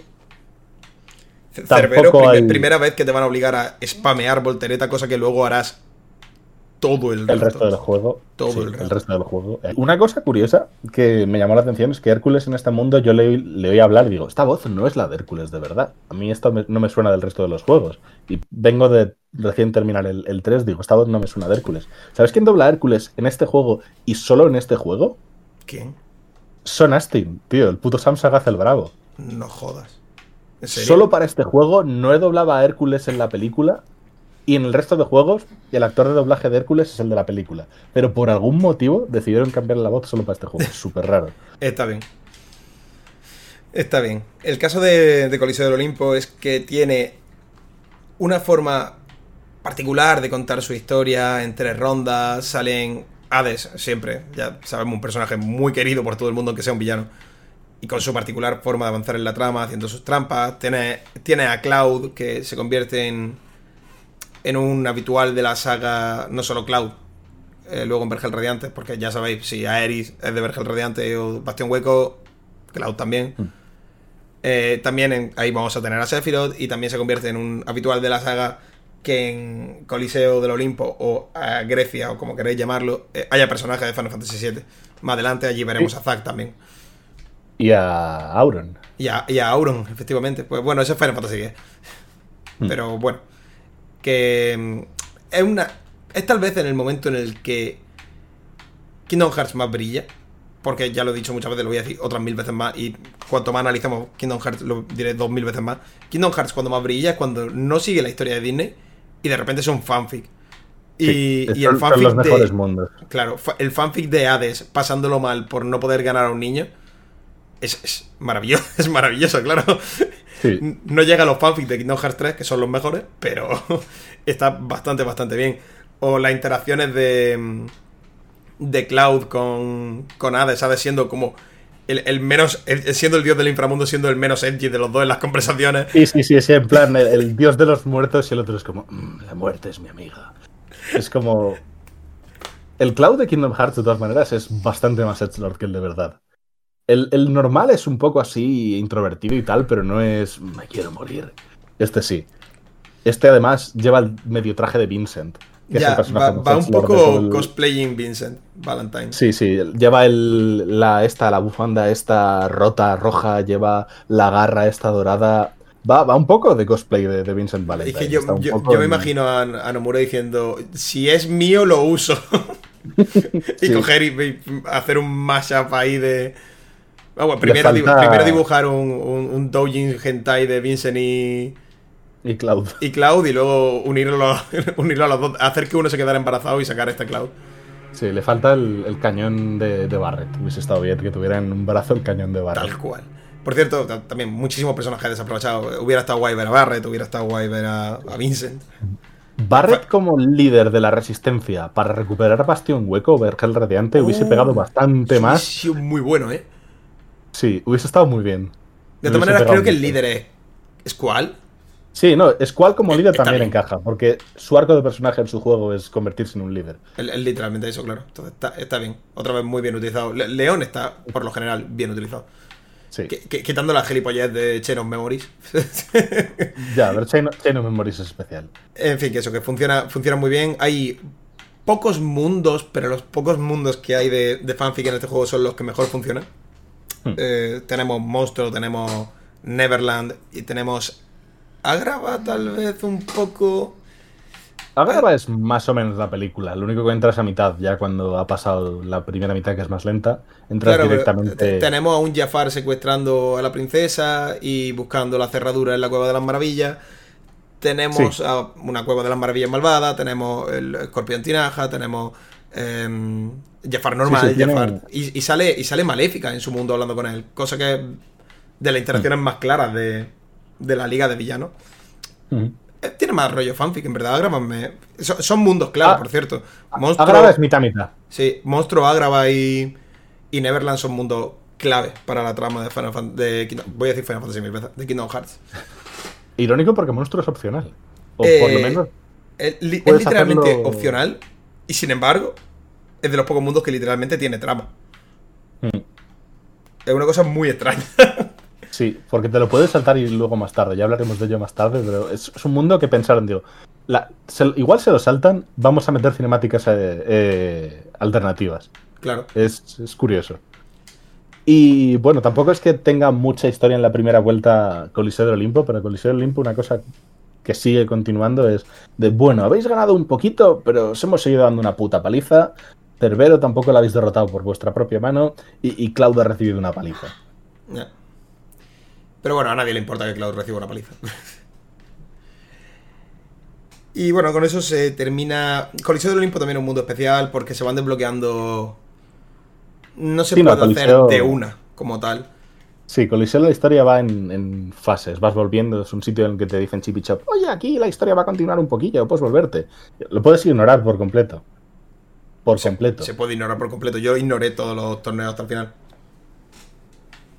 Yo tal vez la última cerradura que chapé fue o Winnie the Pooh o Coliseo del Olimpo, pero por ahí. Sí, yo la última que chapé fue, fue Winnie the Pooh, pero yo la justo la anterior fue, fue Coliseo. Entonces, pues es un, mundo que funciona diferente, ¿no? Es, llegas, eh, buscas la cerradura, cierra, eh, estructura general de Kingdom Hearts 1, sino que tiene algo más parecido a lo que será luego Kingdom Hearts 2, con hmm. varias vueltas, porque en ciertos puntos se te desbloquea algo de historia. Sí, te da una excusa para salirte un poco de lo que es lo principal y volver y hacerte rondas y hacerte conseguirte un poquillo cosillas opcionales. O sea, está, está bien, está bien Coliseo del Lempo. Es un mundo diferente que funciona súper bien. Es una idea que es buena y además está bien ejecutada. Que es un poco lo que quizás le falta a este juego de vez en cuando. ¿Qué, ¿Idea bien ejecutada? Le suele faltar a este juego. Pues tiene muy buena idea y luego se ejecutan regular muchas veces. Hmm.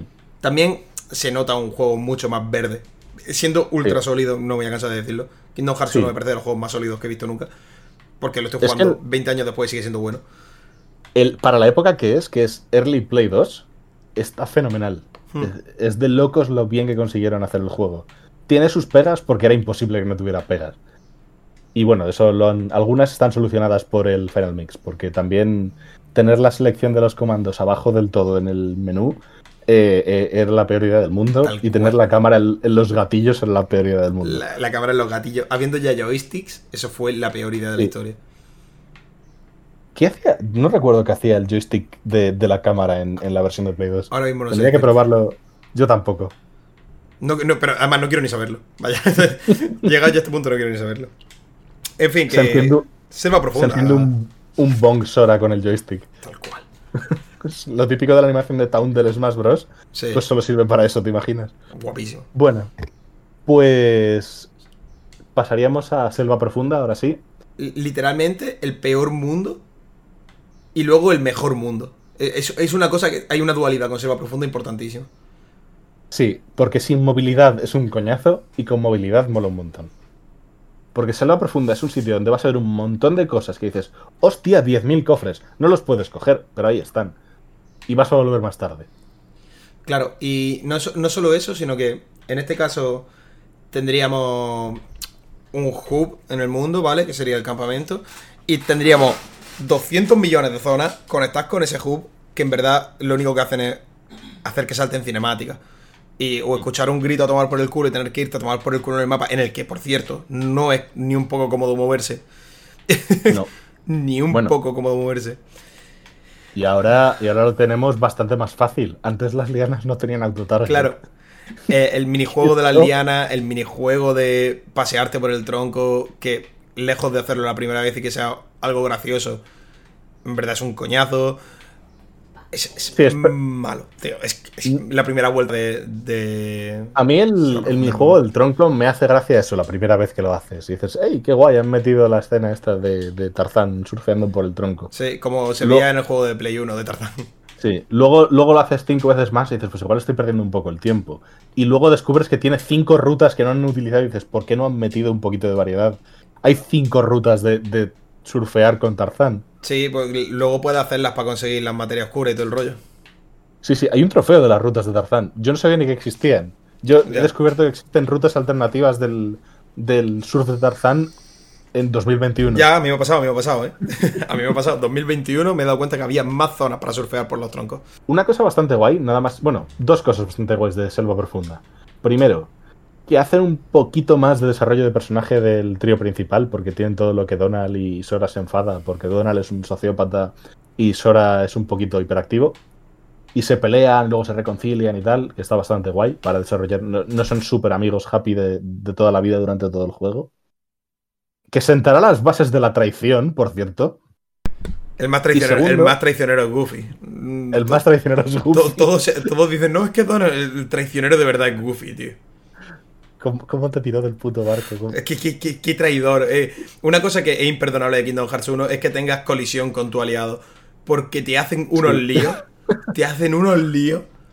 Vale, en, sus streams eh, fue a coger un, un, cofre a un barco que estaba en un sitio en plan que había muy poquito espacio. Y antes de poder abrir el cofre, Goofy le dio como un empujón y le tiró a tomar por culo. Porque además estaba el barco en una zona que te warpea como a, a tres áreas de distancia. Sí, es un, es un traicionero.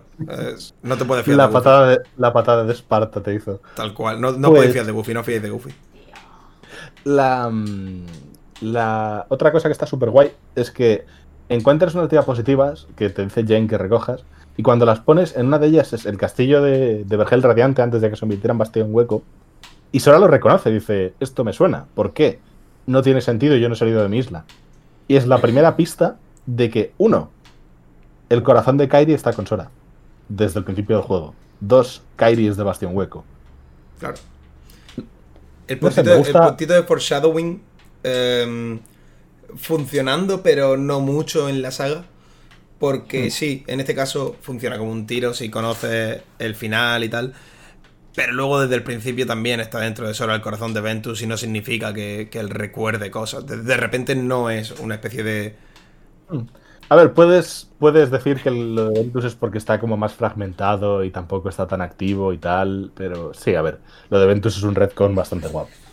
Lo de Ventus tampoco estaba pensado desde el principio. Nah, pero como muchas cosas. Hay, hay mucho redcon en Kingdom Hearts, pero también eh, parte de lo que le gusta a la gente de Kingdom Hearts. A mí me parece una narrativa regular, pero parte de lo que le gusta a la gente es que redconé la mitad de la historia y todo el mundo diga, sí, porque Nomura lo tenía todo pensado.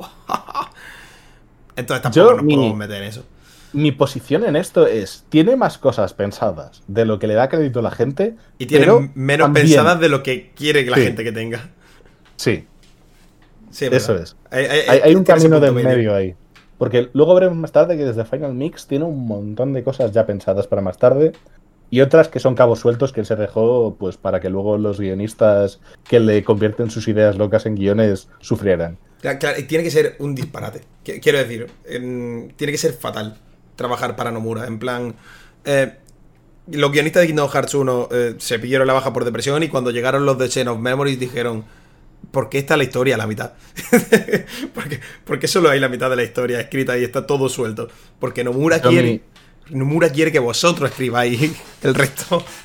Mi, imagen mental del equipo de desarrollo de Kingdom Hearts es el vídeo de Kojima de Borja Pavón. De esto está mal, pero, pero de verdad. La, darkness está mal. algo, debe ser algo así. Pero bueno, se va profunda, luego avanza un poquito y. Mm, llegas. Eh, peleas varias veces, que eso sí me gusta, contra. Mm, contra sabor, Contra el leopardo, me parece. No son una pelea guay, pero sí me parece un puntazo que en mitad de la selva aparezca un leopardo de ataque. Y también, una, eh, de las pocas muertes de Kingdom Hearts, ¿eh? A Sabor lo matamos. Sí, a, golpes con una llave. Muere y desaparece. Sí, a golpes con una llave. Una cosa que me hace gracia de sabor que he descubierto en esta run, por cierto, es que le puedes hacer un stun lock. Tú le haces el combo de tres golpes y según se levanta le haces el combo y no se levanta del suelo. No se llega a levantar. Es casi, es casi bullying. Sí. Lo de sabor es casi bullying. Y bueno, pues avanza un poco más por un montón de minijuegos absurdos que no interesan a nadie. Y peleas contra Clayton. Por cierto, hay por ahí em, una imagen de Clayton sonriendo que es literalmente Vegeta sonriendo. Es, es el meme de Vegeta. Se debería hacer el meme de Vegeta, pero con. Claro, desde aquí incito a que sea Clayton sonriendo a partir de ahora el meme. porque me parece maravilloso. Los sí, porque además no es, una, no es una sonrisa bien renderizada, es una sonrisa de, de las que hacen que es un JPEG en este juego. y es muy gracioso. Así que, bueno, Clayton es un combate muy normalito, pero tiene un puntito de complicación. El primero, no tienes todavía cura que de por sí es un handicap grande en Kingdom Hearts. Y segundo, en experto hacen mucho daño ciertos hits y Clayton empieza directamente con un disparo que ya hace que empiece regular de vida. Clayton te abre la pelea con un disparo, es verdad. Clayton abre la pelea con un disparo. Además de haber un salto ya semi importante en la cantidad de vida que tiene el enemigo. Kingdom Hearts es este juego que te castiga por básicamente no ser capaz de terminar el combate de forma limpia porque mm. cada hit castiga muchísimo y cuanto más se alarga el combate, más posibilidades hay, porque hay muchos hits que no digo que sean imposibles de esquivar, pero sí que por cantidad de cosas, al final te termina dando algo. Sí, además Clayton se cura. si no vigilas a Clayton... Es que es verdad, tío. Y hay un momento en el que se separan el sin corazón que acompaña a Clayton, que es un camaleón, que para, por si no fuera suficientemente un coñazo, encima el camaleón se hace invisible y a veces no es difícil verlo, pero sí que puedes perderlo de vista. Empieza invisible. Empieza invisible. Luego se pone no invisible y luego se mete nuevo en invisible y tal.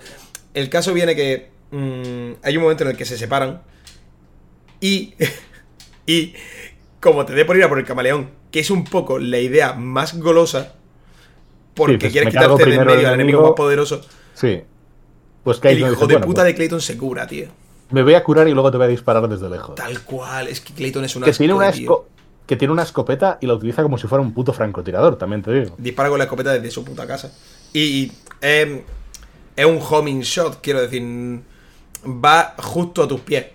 Si te mm. mueves, puedes esquivarlo, pero no tiene una vista general del combate cuando hay dos enemigos. Entonces, muy probablemente, o no para de moverte o te termine dando Clayton. Vaya, alguna vez. Mm. Y castiga muchísimo que te dé, porque literalmente ya empieza a sonar la sirena de te queda poca vida cuando, cuando Clayton te da un tiro. Hmm. Y con eso termina Saga Profunda. Es un mundo sin más, sigue la historia de la peli. Eh, está gracioso porque escucha al actor de doblaje de Tarzán hacer uh, uh, ah, ah, uh, como de una forma muy absurda. Y Donald y Sora le dice, ¡Ah! ¿amigos? En plan, no sé, Sora, no sé cómo habrá entendido tú eso, pero vale. Sí. Digamos que sí. Y bueno, también. yo creo que lo de. quería decir corazón, no amigos, ¿no? amigos están en el corazón. Ah, también eso era ese. Ah, que los amigos están. que también puedes tomártelo como que Kairi estaba en el corazón de Sora, pero bueno, no creo que de repente. Sí, pero yo creo que Tarzan no es vidente tampoco. Que eso te iba a decir, que Tarzan fuese ahora de repente vidente. No creo que, sea eso. Pero bueno, vamos, a dejar, vamos a pasar de esto. Es que es, que es un asco, tío. Selva profunda el primer. Luego, cuando hablemos del postgame, eh, hablamos de Selva profunda bien. Ahora hemos hablado de Selva profunda mal. Sí. Ahora toca vuelta 2 a Ciudad de Paso. Sí. Porque me, me, gusta mucho esto, ¿eh? Quiero decir, me encanta. Igual que te he dicho que lo de las marcas trío me parecen que son insustanciales y que podrían hacerse mejor. Me flipa los Gumi Guía como muro invisible. Hmm. Me gusta que esté integrado en el mundo. Sí, están conectados con la historia. Eso me parece chulo. Porque cuando va a ciertos mundos encuentra un trocito de Gumi que básicamente sirve como GPS. Cuando juntas los dos, los vas consiguiendo en mitades y puedes usarlos para viajar a mundos más lejanos y bueno, pues tienes que ir a Ciudad de Paso a que decir, te lo ponga y ya está. Porque no lo sabíais, pero es mecánico de, nave Gumi por algún motivo. Es un poco el equivalente a ser mecánico de cohetes y de, naves, de, aeronaves. De Final Fantasy 3. sí, y del 7. Y del 7 también. En el 7 era astronauta y, y, tenía una nave. Sí, es cierto. Y bueno, en, en, este mundo pasan varias cosas menores y menos menores. Lo primero, conoces a Merlín, que también tiene a la hada madrina viviendo en su casa porque tiene una relación en secreto. ¿Qué personaje más de mierda la hada madrina, tío? No hace nada realmente. Eh, está solo para las invocaciones, que por cierto no necesita. En este juego, si no existieran las invocaciones, solo lo pasarían mal en Curcisa.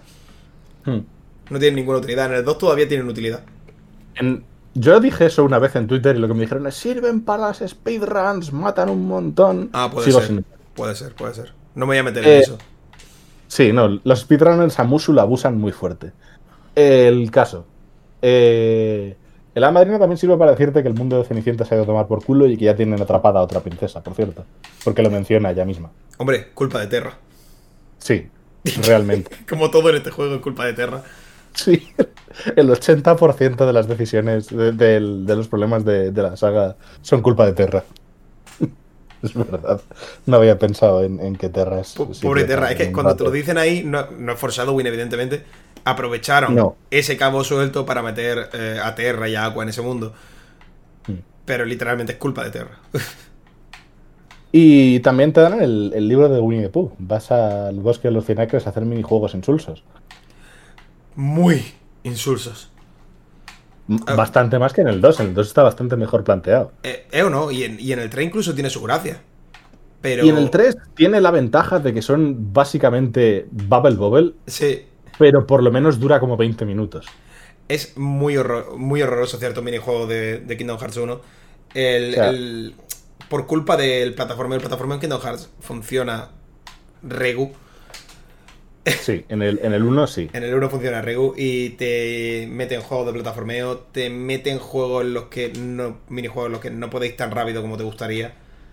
Porque. Mm. Es una misión de. Tiene misiones de escolta. Quiero decir, es el peor mundo porque tiene misiones de escolta y todo eso. Al final, en el 2 creo que es mejor Winnie the Pooh porque las recompensas son muy tochas.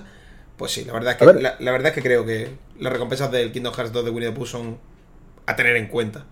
Aquí hay recompensas buenas en el bosque de los Cinacres, pero tampoco son la, gran hostia. En el 2 es que te dan cura más más.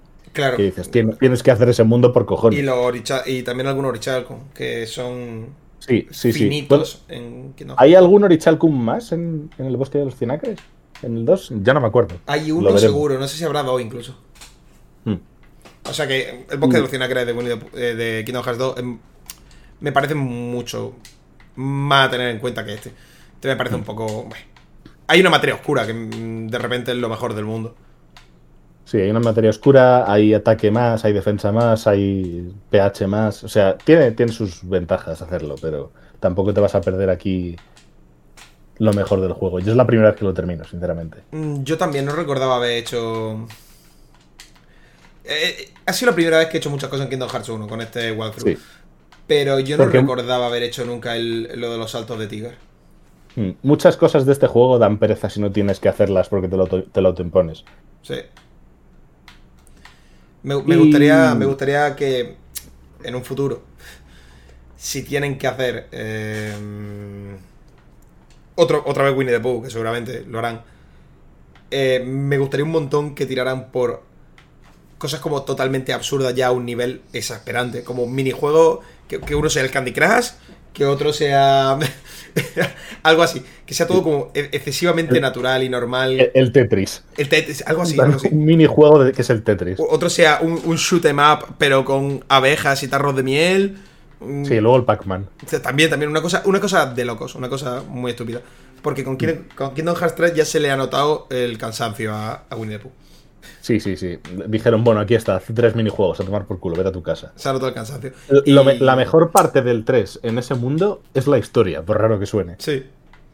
En el 2 también está guay la historia de Winnie the Pooh, tío. No, no, sí, sí, quiero, quiero decir, pero en el 2 por lo menos combina con los minijuegos y son decentes. En el 3 quiero decir que la única parte buena realmente es la historia y que dura muy poquito.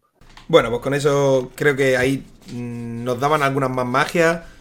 No estamos hablando de las magias, las magias son cuando toque hablar de Aero, hablaremos de Aero y ya está.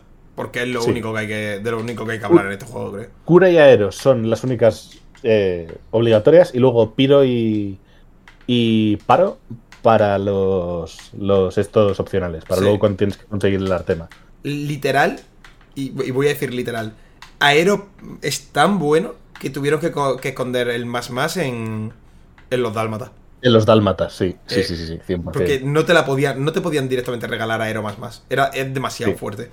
está, está demasiado. Es que te rebota proyectiles, devuelve, hace parries solo, eh, hace mucho daño, hace muchos hits el solo. Sí, sí, está rotísimo.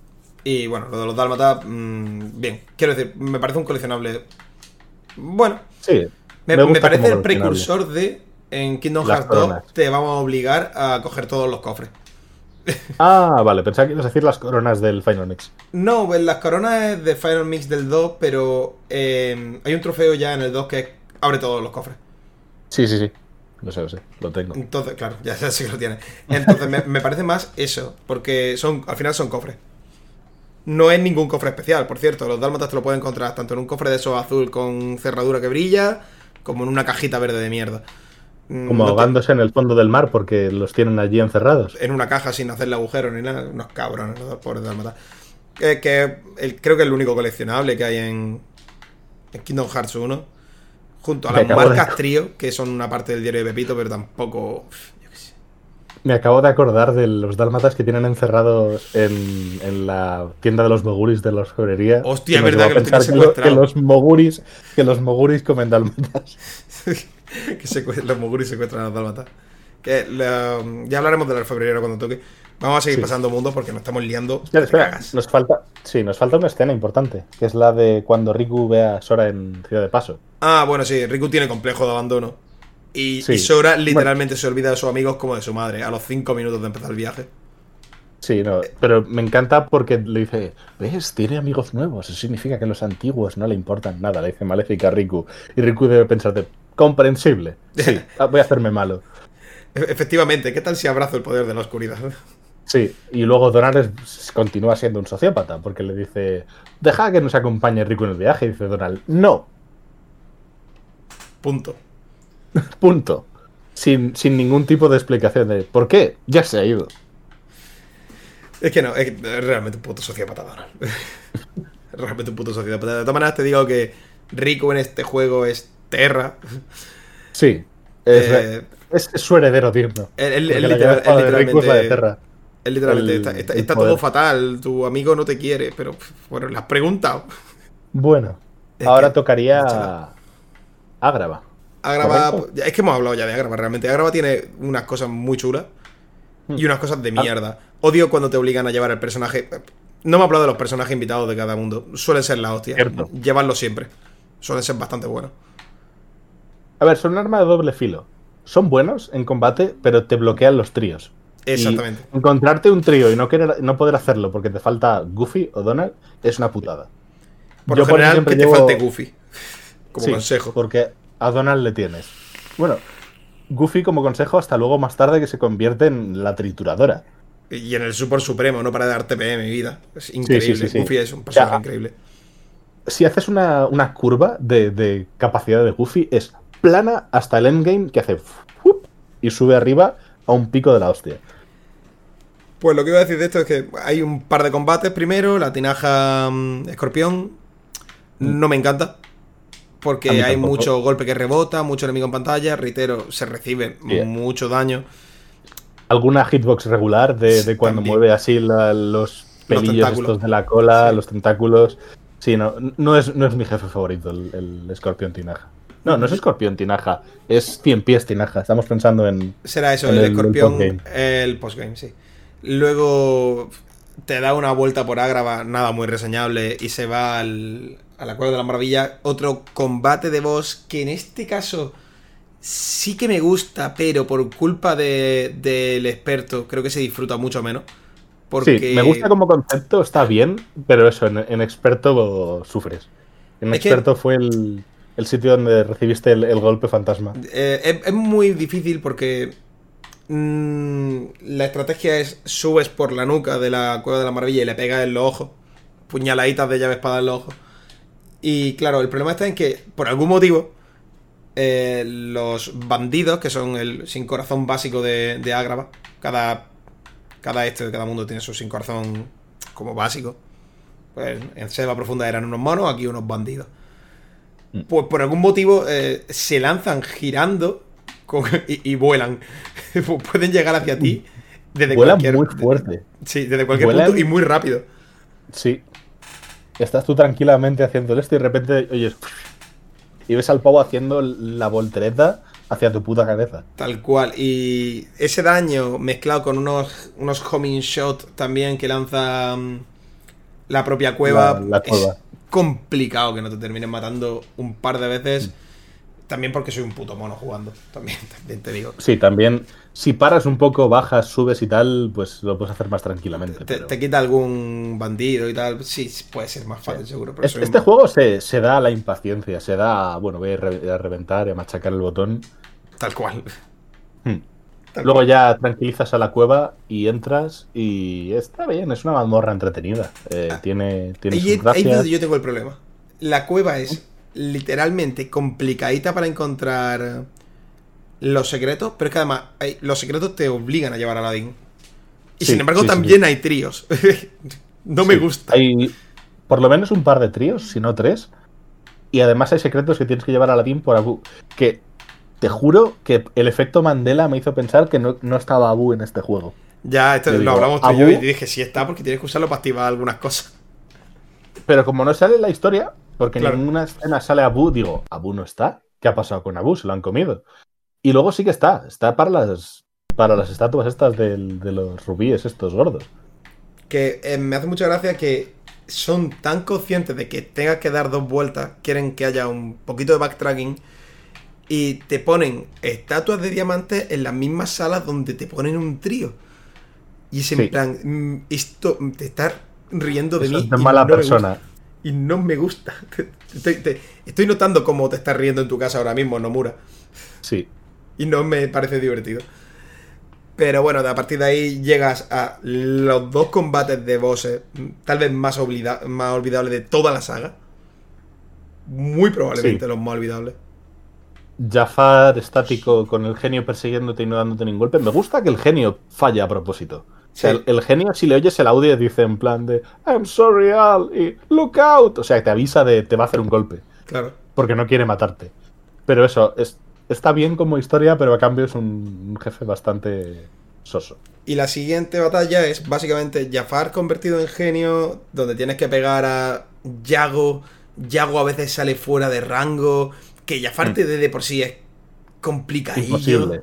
Sí, sí, no, Jafar es un genio todopoderoso, pero lo de apuntar no, no está dentro de sus set de habilidades. Está Porque tarda como seis horas en piedra y luego la piedra llega como dos metros delante suyo, no, va muy lejos. Está como muy mal. Son dos peleas de bosses totalmente olvidables. Sí, sin embargo, luego en Kingdom Hearts 2, en Proud, Jafar genio me parece complicado.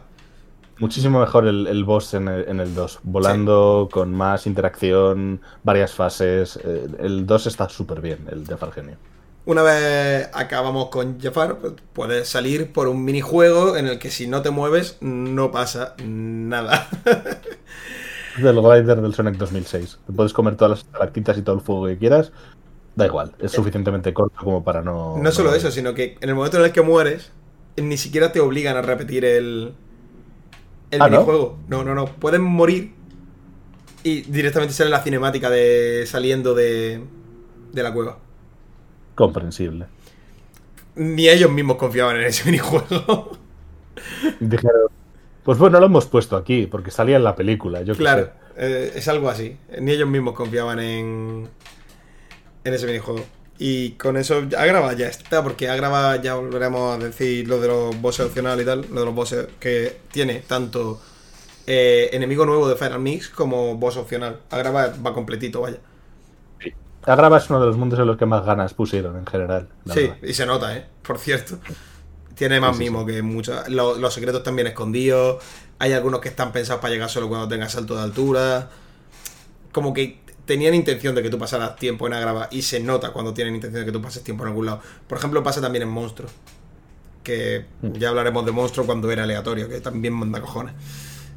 Sí, es, es, una mejora del Final Mix porque estaba pensado para pasar tiempo y volver, volver varias veces y a la vez estaba pensado fatal porque era random.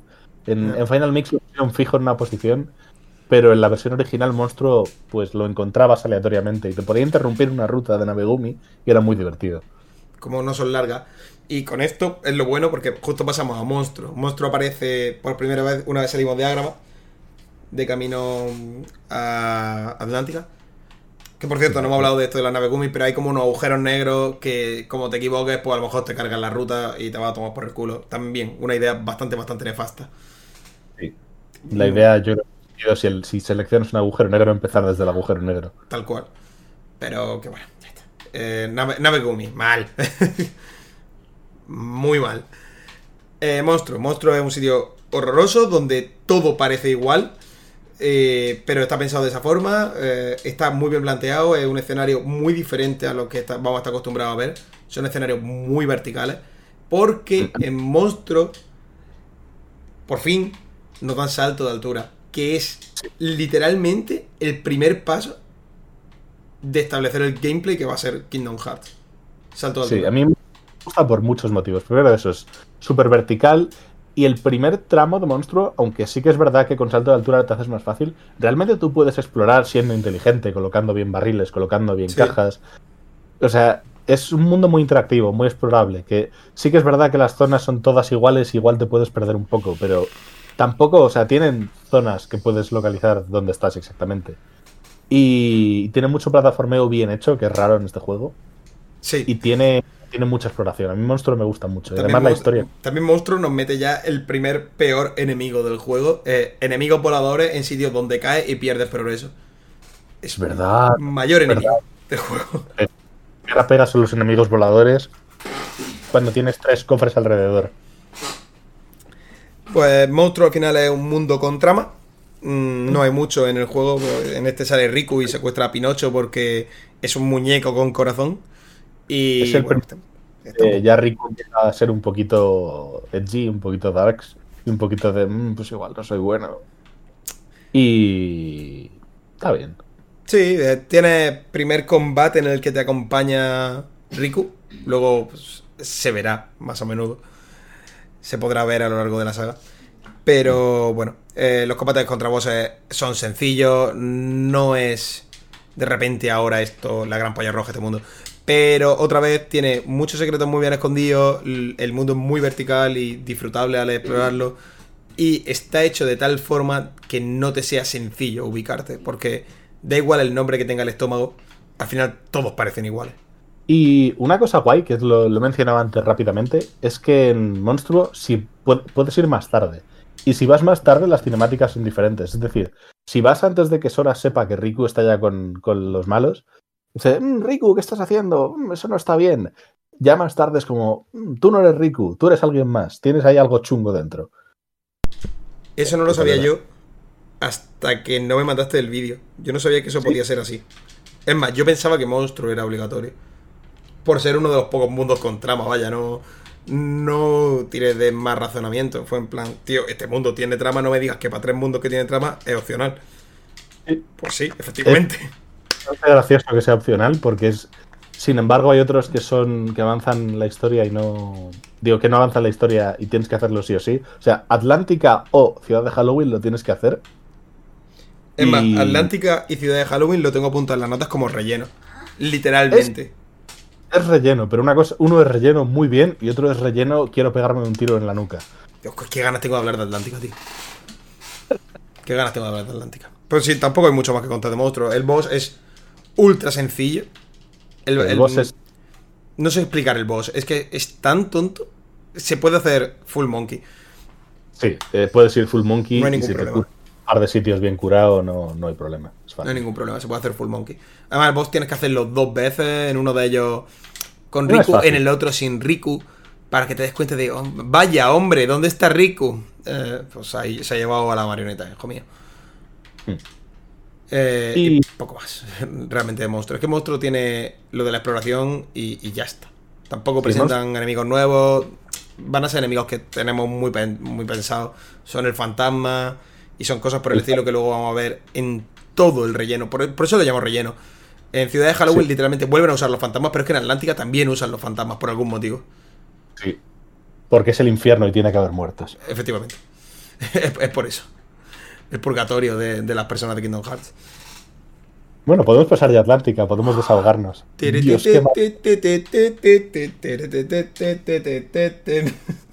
mal todo. Qué horror. Atlántica, Atlántica está mal. Atlántica está roto, Atlántica, en Atlántica no te puedes mover bien, Atlántica está tan mal pensado que te quita la habilidad de bloquear. Es, que, es que Atlántica es horrible.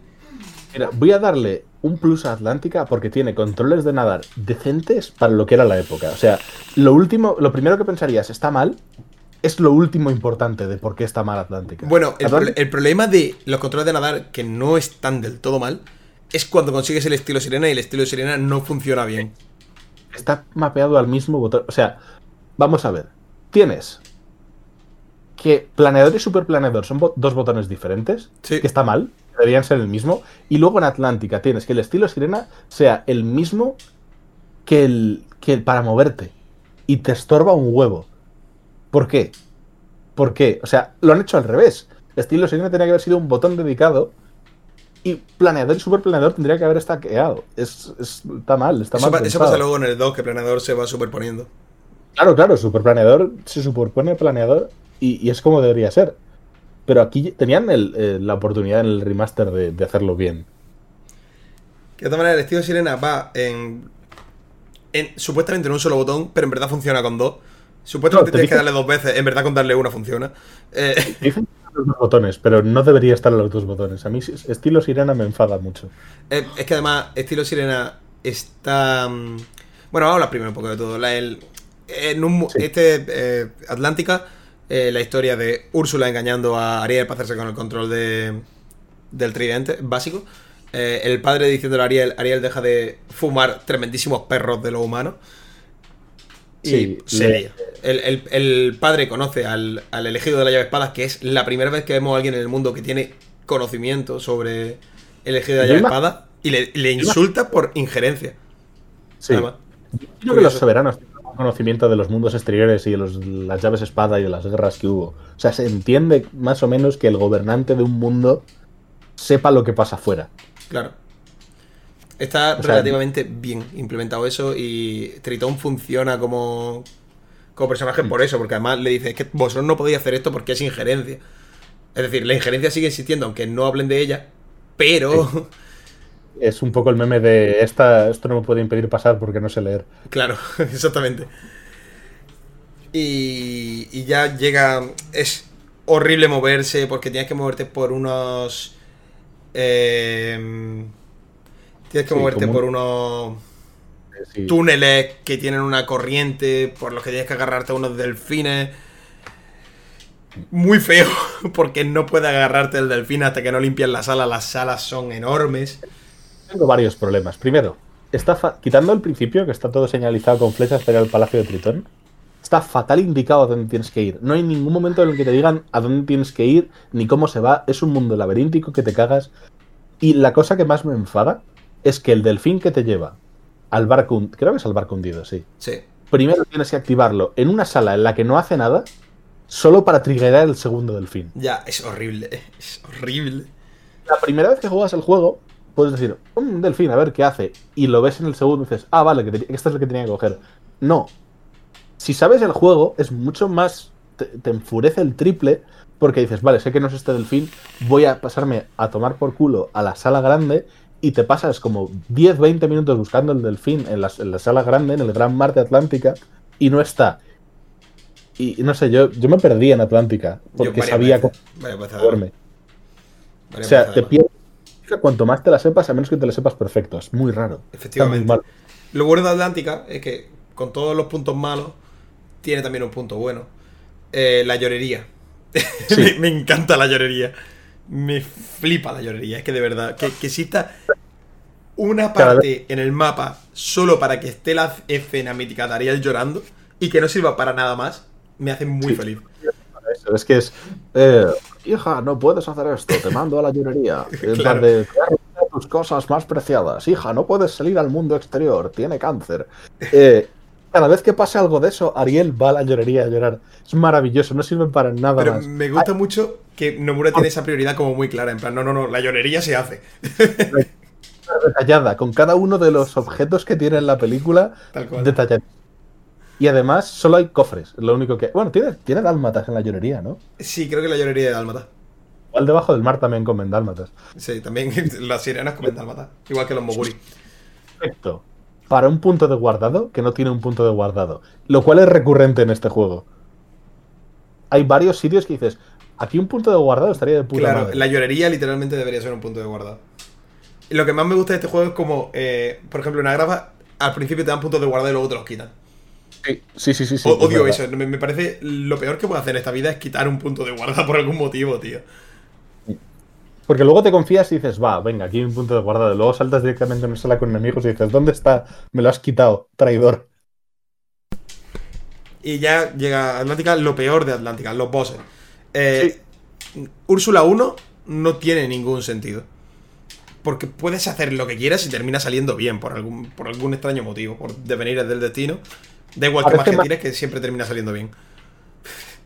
O mal, si no consigues hacerlo. Porque tienes que darte cuenta de que tienes que tirar magia al caldero, que realmente te lo dice Tritón en plan, en una frase que ni siquiera tiene audio de, "Mm, pues el caldero de Úrsula tiene magia, igual lo Sí. revientas. Tampoco, tampoco te lo deja claro. Y esa es tu única pista de, bueno, pues tienes que echarle magia al caldero para que Úrsula deje de ser invencible. Y está, está relativamente bien implementado porque mm, eh, no paran de revivir las dos barracudas y esas... ba- No son barracudas, son anguilas. Y esa anguila da mucho PM por pegarle. Sí, eso- Está medio bien por lo- pensado. Por lo menos está mejor pensado. Sí. El problema viene ahora. Luego, eh, de lo que vamos a hablar ahora. Eh, el peor, el peor boss de este juego es, sin duda, con el set que nosotros hemos llevado, y con- para ser más exactos con el que llevo yo, es eh, Úrsula Gigante, Úrsula Titán. El- Úrsula El- es un personaje asqueroso. Úrsula no para de spamear ataques. Y Úrsula hace mucho daño. Llegado a estas alturas, con el set que hemos dicho, ya tiene hojas sanas, medio te puedes ir apañando. Pero Sí. cuando. Es que en este juego pasa un par de veces. Hay bosses que spamean daño que no se puede esquivar. Y Úrsula no para de tirarte rayo encima, que te hacen mucho daño. La y además la solución que tiene ni siquiera es buena del todo, porque tienes una solución y es ser súper conservador, quedarte a una media distancia y entrar y pegarle en plan dos golpes y huir, y pegarle dos golpes y huir, que es un coñazo, dura media hora y todavía te puede matar. Y es el triple de terrible. El caso es que si haces eso, te termina. mm, Te termina matando. es que te termina matando. Porque cuando le hace el suficiente daño, si el boss no fuese suficientemente horrible, Entra Eh, en una fase entra en tira una superfase, que es el equivalente a una superfase, vaya. Y. Y esos rayos que al principio te tiraba a ti, luego los tira en área alrededor suya para que tú no puedas ni acercarte. Sí, la, la única forma consistente de quitártelos de en medio es tirar cura cuando te vayan a caer. Claro. y teniendo. eh, aprovechar hoja sana, que, que- que de por sí no debería ser así. Y este es el camino que te lleva a Ojasana pronto. Porque Es que si sí. llevas. Si llevas otra, otro camino, igual sin Ojasana en experto, pues no. Hoja sana es, junto con Último Extractor, la mejor habilidad del juego porque hoja sana impide que recibas daño o que te puedan cortar el hechizo cura. Sí. Es, básicamente te convierte en invulnerable durante un poquito. Es la única manera de conseguir frames de invulnerabilidad prácticamente. Vamos a haber explicado antes que era. ¿Cómo? Que deberíamos haber explicado un poquito Sí, antes que eso. Hemos hablado mucho de hoja sana sin explicarlo, pero bueno. En fin, que, que eso, que es importante tener hoja sana. Y lo más normal con el daño que hace y lo que te piden es que juegues conservador al principio, pero jugar conservador en verdad te lo castigan con Sí, hits bastante, bastante horribles. Más que nada porque uno de sus ataques, la mecánica de utilizar bien el estilo sirena, pero como ya hemos dicho, es imposible utilizar bien el estilo sirena. Ahora en este boss se mueve como le sale de los. La cámara tampoco funciona bien. No, Es- es- La, la cámara es. eh, no es tu enemiga, pero tampoco es tu amiga en este juego. En este boss en concreto no te odia. Y si por un casual te lo pasa, yo que sé, echándole, no sé cuánto le eché yo, por lo menos 17 trae. En YouTube hay un vídeo mío llorando por ese, por ese boss, que me molesté, en, me molesté en editar, para que no Sí. tuviera que quedarse la gente una hora viendo cómo lloraba por Úrsula, pero... Si queréis ver condensado exactamente por qué este boss no funciona y no está bien, el vídeo que tiene Es compilado. hor- horrible. No he sufrido más en mucho tiempo, quiero decir. Ese, ese boss literalmente me ha costado más que Sephiroth. que, que no es broma. Es Es verdad. súper grave esto, pero es, es verdad. En fin, que se acaba Atlántica, la gente es feliz porque ya no hay que escuchar un loop de 10 segundos de Bajo el Mar cada... pero cada 10 segundos que vuelve a empezar. Escuchas Bajo el Mar todo el rato. Duerme y sueñas con Bajo el Mar. Cagas y estás pensando en Bajo el Mar. Yo, yo este día me fui a cerrar los ojos y en mi cabeza sonaba en un castigo incesante. Sí, es un castigo. Que de ahí se pasa a otro castigo realmente.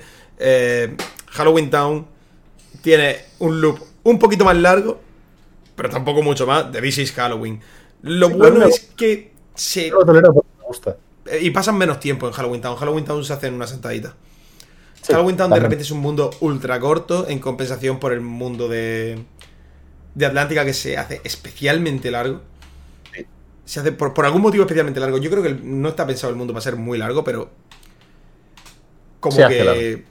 Joder, se hace largo al final. Pues esto es un momentito. Eh, el, quieren controlarlo sin corazón para, tener, para el festival de Halloween. Eh, y te unes a Jack Skeleton para intentar crear un corazón artificial junto al profesor, que no me acuerdo cómo se llama ahora. Frankenstein o algo así, yo qué sé. No sé. Y bueno, pues te peleas con Oogie Boogie y tal. Es que la historia es una estupidez. Sí, tampoco. La pelea, la pelea contra Oogie Boogie es guay. También asienta precisamente para la pelea contra Oogie Boogie en el segundo juego. Eh, las peleas contra Oogie Boogie son como una especie de juegos de azar. Sí. Están relativamente bastante bien pensadas. Son, son chulas, la verdad. Y la mansión, eh, si no te caes. Eh, y luego peleas contra la mansión. Oogie Boogie posee la mansión gigante y es una especie de boss de matar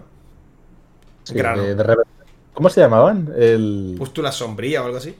No, no, no, tenía un pegotes oscuros. Pegotes oscuros, puede ser, sí, sí, sí. Tenía un nombre súper simple y súper. Pegotes oscuros puede ser, sí, sí. Pegotes oscuros, lo tengo que apuntado. Es que es, muy tonto. De verdad que no tiene más eh, ciudad de Halloween. De repente un mundo súper corto. Hay una cosa que me encanta, que en este juego, en este mundo te dicen, bueno, pues te... ¿quién tiene un objeto que necesitas para lo del corazón? Se lo tiene el alcalde. ¿Dónde está el alcalde? En el cementerio, sin ningún tipo de motivo, dice, mira, un minijuego en las tumbas, sin explicarte nada. Y lo haces y te da el objeto. No hacía falta el minijuego de, para resolver nada, simplemente es como, hey, mira, fantasmas saliendo de las tumbas. Y te lo señala y lo haces y te da el objeto. Pero que además, por poco más no te lo explica realmente. En plan, solo le, falta decirte, mira ese minijuego, ¿qué tal si lo haces? Es literal. Es que en vez del alcalde faltaba en plan ahí Nomura diciendo, para progresar tienes que hacer este minijuego, un modelo de Nomura diciéndote, fantasmas, bien, toma el cofre. Y luego se va volando en tipos. volando en tipos, sí. volando en tipos. Eh, y ya está. Es que Halloween Town no tiene más. Y mira que es un mundo que me gusta mucho. Porque te dan calabaza macabra, que es una llave espada que te disfruta bastante fuerte. La verdad. De repente, no hemos hablado de la llave espada, pero es que en este juego todas las llaves espadas son una mierda. Eh, no hemos hablado de ello con buen motivo. Son todas. Claro, son todo una pedazo de cagada por algún motivo. Mientras que en el 2 luego son la hostia. Pero en el 1 son todas malas. Hasta que la de Hércules es la primera buena de verdad. Sí, la de las últimas, básicamente. La de Hércules no recuerdo yo si estaba en el 1 o es cosa del Final Mix. Yo creo que estaba, pero igual no. Ya te digo que no. De verdad que no me acuerdo. Porque también juraría que la rosa no estaba y de repente es que era diferente. La rosa estaba, pero, no estaba. Era muy mala. La rosa, la rosa muy mala. La han bufado tan fuerte que ahora deja obsoleto al resto de las llaves espada del es que, final. Es que prácticamente no es mejor que el Artema por poco. No, no, es mejor que el Artema por la longitud, yo diría. Y, porque tuvieron que bufar la Artema a raíz de bufarla. de bufar la rosa. La que se cargó la rosa, que antes siempre se llevaba recuerdos lejanos antes que el Artema, llega a la rosa y le pega un planchazo y le dice, ¿dónde va? Sí, básicamente. Buenísima la rosa. Pues eso, no hemos hablado, pero aquí tengan calabaza macabra, una llave larga con... No era como más, pero creo que era más letales. Era más letales, yo creo. Que está bastante, bastante bien. Combo más es en Kingdom Hearts 2. Que está bastante bien. Es la primera llave espada que de verdad disfrutas de llevar. Porque llegado a este punto llevarás la de Ariel. Atlantis. Que es un poco. Bueno. No es malísima, pero es que el, nivel está, muy bajo. Mola visualmente, mola en, longitud y tiene buenas habilidades y buena fuerza. La primera que es completa, de verdad. Sí, la, primera que, la primera que funciona. Una cosa que no hemos mencionado y que a mí me parece uno de los puntos fuertes de la saga en general es lo guays que son los efectos de sonido de la llave espada. O sea, no sería ni la mitad de satisfactorio el juego sin los efectos de sonido de cuando pegas contra algo con la llave espada. Hostia. Me parecen atractivos. Es que flipa. El diseño de sonido de los juegos es el, el, MVP en la sombra. Y, luego la maravilla que es que ciertas llaves espadas lleven efectos de movimiento, que no todas, pero sí, eh, fulgor seráfico y, sí, y, polvo de, diamante. Eh, me parece muy, muy bueno. Sí. Que ya hablaremos de, eso, por cierto. Sí, más adelante. Bueno, a este ritmo em, vamos a tener que grabar esto en dos sesiones porque yo me tengo que ir a comer a las dos que he quedado con mi madre. Yo en breves también tendré que. Que, no pasa nada, pues en otro momento grabamos lo que nos falta, que no nos queda mucho. Pero vamos a terminar ese caso con. Vamos por lo menos. El Neverland. Nunca jamás. ¿Qué tenemos que mencionar de nunca jamás? Que, que, mola un huevo y que te da planeador. Mola un huevo porque vuelve a ser un mundo con trama muy poquita. Pero hay un combate que me gusta muchísimo. Que es eh, contra eh, Sora Oscuro. Es un combate que te explica muchas cosas que te ponen sentimiento de un enemigo que te vas a encontrar en Kingdom Hearts 2, que son las Neosombras. Sí. Eh, bueno, también están. Eh, bueno, en este, pero están diferentes, son un evento en Kingdom Hearts 1. Mientras que este tesoro oscuro es básicamente la neosombra, se mete en el suelo, pega un poquito más fuerte que la sombra, pero realmente no tiene ningún punto fuerte. Es un combate súper sencillo, súper sencillo, pero que pone en valor todas las mecánicas que has jugado hasta ahora y te dice, mira, has llegado hasta aquí, esto se puede hacer. Y me parece la polla. Y que además aparece durante el mundo y tal, y, te da un montón de experiencia gratis y mucho esfuerzo, te ayuda a levelear. Además, ayuda a que el mundo es un, sitio que la música está guay, las salas no son muy confusas, salvo un momento concreto. Eh, hay un momento raro, sí, cuando tienes que desbloquear lo de subir al camarote y todo el rollo. Hay un momento rarito en hay un punto un poco así. En Neverland. También es que em, una vez hay un par de zonas que son inútiles, que es como el fondo del barco, que no en verdad no tienes que ir para nada. Pero están ahí. y es rarísimo. Es una cosa muy rara. Así que no sé. Eh, por lo demás, el combate contra Garfio es muy sencillo. Excesivamente sencillo. No, no, recuerdo ni qué hacía, lo recuerdo también Full Monkey. Sí, no, no, no, a ver, vas full monkey, salvo la última barra de vida, que no sé por qué Garfio se pone ahí en modo. Eh, entra en Bankai y de repente es la hostia con la espada. Ahí te puede hacer daño. Pero por lo demás. entra en Bankai. Bastante fácil. De hecho, te hacen más daño y molestan más los barcos voladores que te disparan que Garfio. Los barcos voladores son un, enemigo que me molan un montón, porque además. Hmm. Volar no es nadar no, por algún motivo. Es nadar, pero más rápido. Debería ser lo mismo, pero no. Además, sin estilo sirena, es como mucho más preciso. Sí, tiene, tiene mejores controles en general, a pesar de que conceptualmente es exactamente lo mismo. Me, parece extraño. Y lo hicieron bien con la otra. Entonces, no sé, es como una cosa relativamente rara, pero es satisfactorio volar. Quiero decir, no se hace raro, por ejemplo, pelear contra el espectro. No, no, no, no, no. Estás prácticamente en control todo el rato. Mientras que si me pusiera el espectro en, debajo del agua, mm, creo que sería un enemigo mucho más complicado. Sí, estoy de acuerdo. Es, es, una cosa extraña. Tendrían que haber aprovechado el espectro para la llorería o meter un enemigo en la llorería. Uf, un, es que no quiero hacer, eh, no me hubiera gustado hacerlo. La verdad. ya lo sé. No me hubiera gustado hubiera un enemigo opcional en. Sufrimiento extra, sufrimiento bonus. Y también avanza la trama. Nunca jamás es de los mundos que mejor avanza la trama. Porque es ya de cuando Riku le dice, hey, mira, pues aquí tienes a Kairi, te has olvidado de ella, hijo de puta. Kairi que está en coma. Muñeca. Está en coma. También hay una escena corta en la que se ve que reacciona a la presencia de Sora porque su corazón está cerca. Y... ¿Qué me dejo? Ah, bueno, sí, también dice de, ya tengo el poder de, la oscuridad, ya soy full darkness. Claro, de, repente es, full darkness porque sale cositas verdes y negras de debajo suya, que tampoco tiene ningún poder especial. Em, realmente, la pelea contra Riku Oscuro, que es un poquito más adelante, es tan jodidamente absurda que es básicamente la pelea contra Riku en la isla del destino, pero en esteroides. Sí, solo que sin el movimiento más letal de Riku. Claro, si llega a tener ese movimiento, a lo mejor estaríamos hablando del boss más difícil de juego. Sí. Pero es la pelea de Riku en la isla con esteroides. Ese es su poder de la oscuridad. Ser igual de edgy, pero. Pero con una espada. Sí. Con una espada que no es de madera. Sí, partimos. Lo último que has hablado es Nunca Jamás. Y deberíamos hablar quizás de la cinemática que hay entre Nunca Jamás y Bastión Hueco, en la que te explican un poco Sora y Riku de pequeños. Que Riku ya podía ver. cinemática es Final Mix? Es Final Mix, sí. Sí. Y es una cinemática que, que además ya desde pequeño Riku ve la cerradura.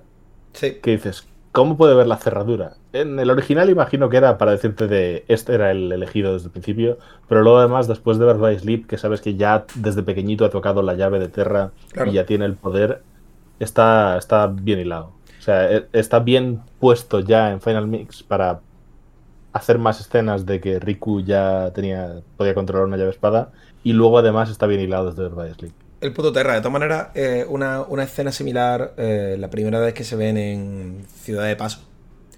Mm, sí, sí, por eso. La Ahí coge la, la llave espada y no desaparece. Sí, esa es la que. ¿Llegamos a comentarla? Yo creo que sí. De... Dijimos que se vieron y que tuvieron ese momento. No hemos comentado. No hemos comentado la parte más importante de esa escena. Hemos hablado de las tonterías, de todas las tonterías posibles, y nos, se nos ha olvidado el punto de la escena, eh, que es el propósito de para qué está ahí.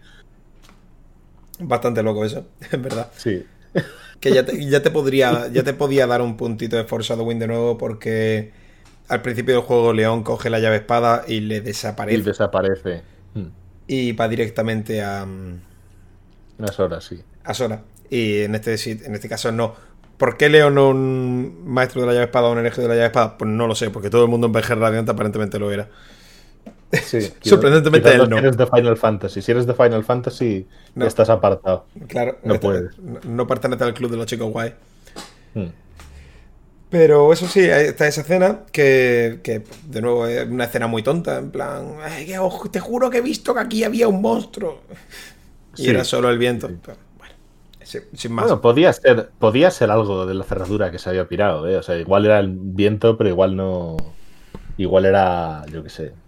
Seanor Patata. Seanor Patata no, creo que estuviera tanto tiempo, en verdad. Seanor Patata. De, de que empieza Kingdom Hearts 1 a que aparece, de, que aparece Seanor Patata, me refiero a que empieza Kingdom Hearts 1, entiendo que no debe pasar casi nada de tiempo. Sí, no, no, no. Porque Seanor Patata es porque no tenía forma física y está enviado directamente a ese punto del tiempo, con lo cual no, puede estar desde pequeño. Claro. No sé. Cuando empecemos con los viajes temporales, tío, qué asco de Seanor, qué asco de Saga y qué asco de todo. de verdad, que Kingdom, Hearts coge los tropos más hinchos de todo eh, el manga anime y los videojuegos y, lo hace una masa amorfa de símbolos de Mickey. en el mismo tarro, es maravilloso. Sí, es una cosa. Eh, el mejor fanfiction que juego nunca. ¿Qué le falta para, tener todos los tropos? O sea, ya tenemos viajes en el tiempo, ya tenemos amnesia, tenemos todos los tropos de Shonen posibles. no, porque además la resurrección se ha dado ya en Kingdom Hearts 3, así que. También. Eh, yo creo que los tiene todos. Creo que no se dejan ninguno. Queda viajar al espacio, en plan. No, Nabegumi, tío. Joder, es verdad, soy imbécil. Además, tiene el McGuffin, lo que serían en Dragon Ball, por ejemplo, las esferas del dragón aquí en la llave espada. Hay, hay un McGuffin. Así que creo que. Literalmente, literalmente no tenemos nada. No, nos queda nada por explorar. Creo que literalmente Kingdom Hearts toca todos los tropos tontos del anime, todos los tópicos que, que hace que, una, que un anime shonen sea especialmente cutre. los tiene todos. Y funciona. Pues, como un tiro, como un tiro. Coge mañana un anime y métele todos los tropos y va a seguir funcionando. Pues mira JoJo's Bizarre Adventure. Sí. Funciona, quiero decir, funciona. Es un hecho. Bueno, Bastión Hueco. odio Bastión Se, aproxima la traición. Odio, Bastión Hueco. A mí me gusta mucho Bastión Hueco, pero también tiene algunos problemas de diseño que, mm. que no debería tener. Ahí es donde quiero llegar. Me flipa Bastión Hueco como diseño y todo, me, parece loquísimo. El castillo ahí retorcido para arriba, lo de los ascensores. Pero odio Bastión Hueco Porque Bastión Hueco es lo menos user-friendly que he visto en mi putísima vida, tío. Y todo esto hay que pensar que es más user-friendly que cuando estaba en la Play 2. Porque en la Play 2 no había comandos de reacción. Siempre hay que recordar esto. Ya ves. Ya ves, tenías que irte a la parte de abajo del menú para darle. Qué asco, Qué tío. Qué asco. Pues Bastión Hueco, básicamente. Llegas ahora. Eh, sube unas escaleras que por algún motivo flotan. Supongo que cosas de la Darkness. Y, Riku le roba la llave espada y se lleva a su amigo. Pero en plan porque sus amigos son unos traidores, hijos de puta. Sobre todo Goofy. Son los más traicioneros. Sobre todo Goofy. pues bueno, e-, éramos tus amigos, pero ya no. Cuando estaba hablando del arco de, de, crecimiento y de desarrollo de Donald y Goofy, te das cuenta que en verdad no existe cuando se llevan la llave espada y dicen, pues aquí te pudras, máquina. es bastante loco. Y se queda, se queda solo con bestia. Es bastante loco. La verdad, no echas de menos a Donald y Goofy. Me, flipa cuando hablan de bestia y parece ser que, que tiene una voluntad tan fuerte que ha viajado entre mundos. Eh, eh, bestia es Guts de Berserk. Es literal tu angry to die. es, maravilloso. para morir. Es Yotaro en la parte 3 de Yoyos. Sí, sí, es maravilloso. Es una locura. Pues básicamente, la gente normal, cuando se destruye su mundo, pues va a parar a algún sitio o, se queda en plan en, en, criostasis. No, Bestia no. Bestia está muy enfadado y va directamente a donde, donde le toca. Esa es Bestia, tío. es bastante loco. Pero bueno, a partir de ahí el mundo se divide en un par de zonas muy diferenciadas, tres zonas muy diferenciadas una es el vestíbulo, que es donde está la biblioteca, que habrá ciertos cofres con el peor sistema de RNG de la historia, porque no hay ningún motivo por el que tú puedas ver un cofre y tengas que tirar una ruleta, cuando no te piden nada a cambio. Solo va a darle muchas ah, veces a la ruleta. Estaba pensando, ¿qué coño estás diciendo? Digo, ah, es verdad, los pilares. Los pilares que no tienen ningún tipo de sentido. Es simplemente porque no mueres un adicto al puto pachinko y le gustan los juegos de azar. Ah, es verdad, no me acordaba. Está muy guay porque no te piden nada a cambio. Es decir, solo tienes que pulsar muchas veces triángulo hasta que te salga el cofre. Es horrible, es una cosa. Me acuerdo que me salieron todos como a la primera y de repente uno tardé 27 veces en que me que saliera Yo estaba pensando, digo, bueno, igual es que tienes que darle por abajo para setear la ruleta de otra manera y luego le das por encima y caes. No, es, es, RNG. RNG gratis. Eh, hay un tercio de probabilidad que te salga. Mm, si te sale bien, si no, jódete, sigue dándole. Es maravilloso. Es que inexplicable porque pensaba que ibas a hablar primero de la parte de abajo de los acueductos, que es lo primero que tienes que hacer. No, porque. No, porque la parte de abajo, como lo explican en Kingdom Hearts 1, cuando te llevan a la parte de abajo me parece ridícula. Que quieren que haga dos tonterías y si quieres, no vuelves. Claro, cuando, claro, Cuando es una zona bastante más grande, en verdad, y hay cosas con día importantes y tal. pero como que, te lo dan a oler. Bueno, no. Vamos a dejarlo para luego. Iba, iba, a hacer un comentario sobre algo de los acueductos, pero no. es la materia oscura. La materia oscura. Sí. lo de la materia para Luego. De loco. Para luego. Vale. Eh, pues, todo eso va en el farmeo. Los acueductos son una cosa que hay abajo, que haces tres puzzles tontos y, te abren una puerta. Sí, haces un poco puzzles de puertas de aprende con Pipo y, activas la, la, puerta principal. Kingdom Hearts tiene un montón de mecánicas de muchos tipos de juegos, pero puestas como, como para un niño mm, de tres años. Es una, cosa bastante, bastante loca. Fuera, de coñas, Pokémon tiene puzzles más difíciles que las puertas de Bastión Hueco. Sí, sí, sí, sí. Joder. Me acuerdo yo de pequeño los puzzles del hielo en los gimnasios. Sí, odiosos. Y estaba pensando justamente en Rubí, este Rubí, no, perdón, eh, Oro y Plata, en los puzzles de hielo de, la cuba helada y el gimnasio de hielo. Zafiro en el último gimnasio con lo de los pasitos. Sí, no, pero iba a decir también, en la guarida del Team Rocket, no, no en la guarida, en la torre de radio abajo, en el subterráneo. Hostia. Lo de los tres botones de abrir las puertas. Sí, sí, sí. Pues sí, no, eso. Pues, no son pues los más difíciles del mundo estos. No, son una chorrada y te, llevan al acueducto a que te pases un poco por ahí, que te digan, mire, hemos diseñado esta zona, que está guapa. Tampoco tienes que volver, no te preocupes. Sí. Vete, pues a lo tuyo. Los, los libros de la biblioteca también son un puzzle bastante gratuito. Que está bien, la verdad. Sí, no, no, pero no el peor de. No es el peor de Kingdom Hearts, ¿eh? No, no, no, de hecho es de los mejores. Sí. Apuntaría. Que tampoco sirve para mucho. Se mueven un par de estanterías y al final puedes coger algún cofre. Tampoco es muy, muy, muy relevante. Creo que va, creo que detrás de uno de ellos hay unos dálmatas. Sí, puede ser. Nos hemos saltado la pelea contra Riku. Eh, es que no vale, ni la, no, vale ni la pena, es una tontería. Eh, es, un, es un mini boss, no es ni un boss. Porque la pelea con Riku viene adelante. Esto no es ni un mini boss, es como un recuperas la llave espada, recuperas a tus amigos, aunque nunca más su confianza. Ellos vuelven, pero tu confianza en ellos. Ya, eh, nunca más volverá a confiar en Goofy mm, ciegamente. Pero es que me parece que es un mini boss porque que literalmente no hacen nada ese Riku. es un, sparring. No, sí. Un sparring. La verdad es que no es, no es muy difícil. Y ya empieza en lo que viene siendo el puzzle principal, por llamarlo de alguna forma, que no es ni un puzzle el ascenso por Bastión Hueco que vas por unos teleféricos y unas cosas, todo muy rarito. Los teleféricos más lentos del mundo, por sí, pero hay uno en concreto, tío. Hay uno en concreto que va muy despacio y ni siquiera es obligatorio, es para recoger un par de cofres arriba, pero va súper despacio, se mueve a, a dos kilómetros por segundo. No, eso es muy rápido. Al revés. Exactamente, eso es bastante rápido, por sí, bastante rápido. Estaba pensando lo que te dos, dos kilómetros por, yo sé, por año. Ah, lo, gracioso es que en Bastión Hueco, en toda esa zona, meten cofres que están como flotando en el aire. Nunca te dicen, tío, estos cofres se bajan tirando gravedad. ¿Te, acuerdas de ese hechizo que tienes y no has usado nunca?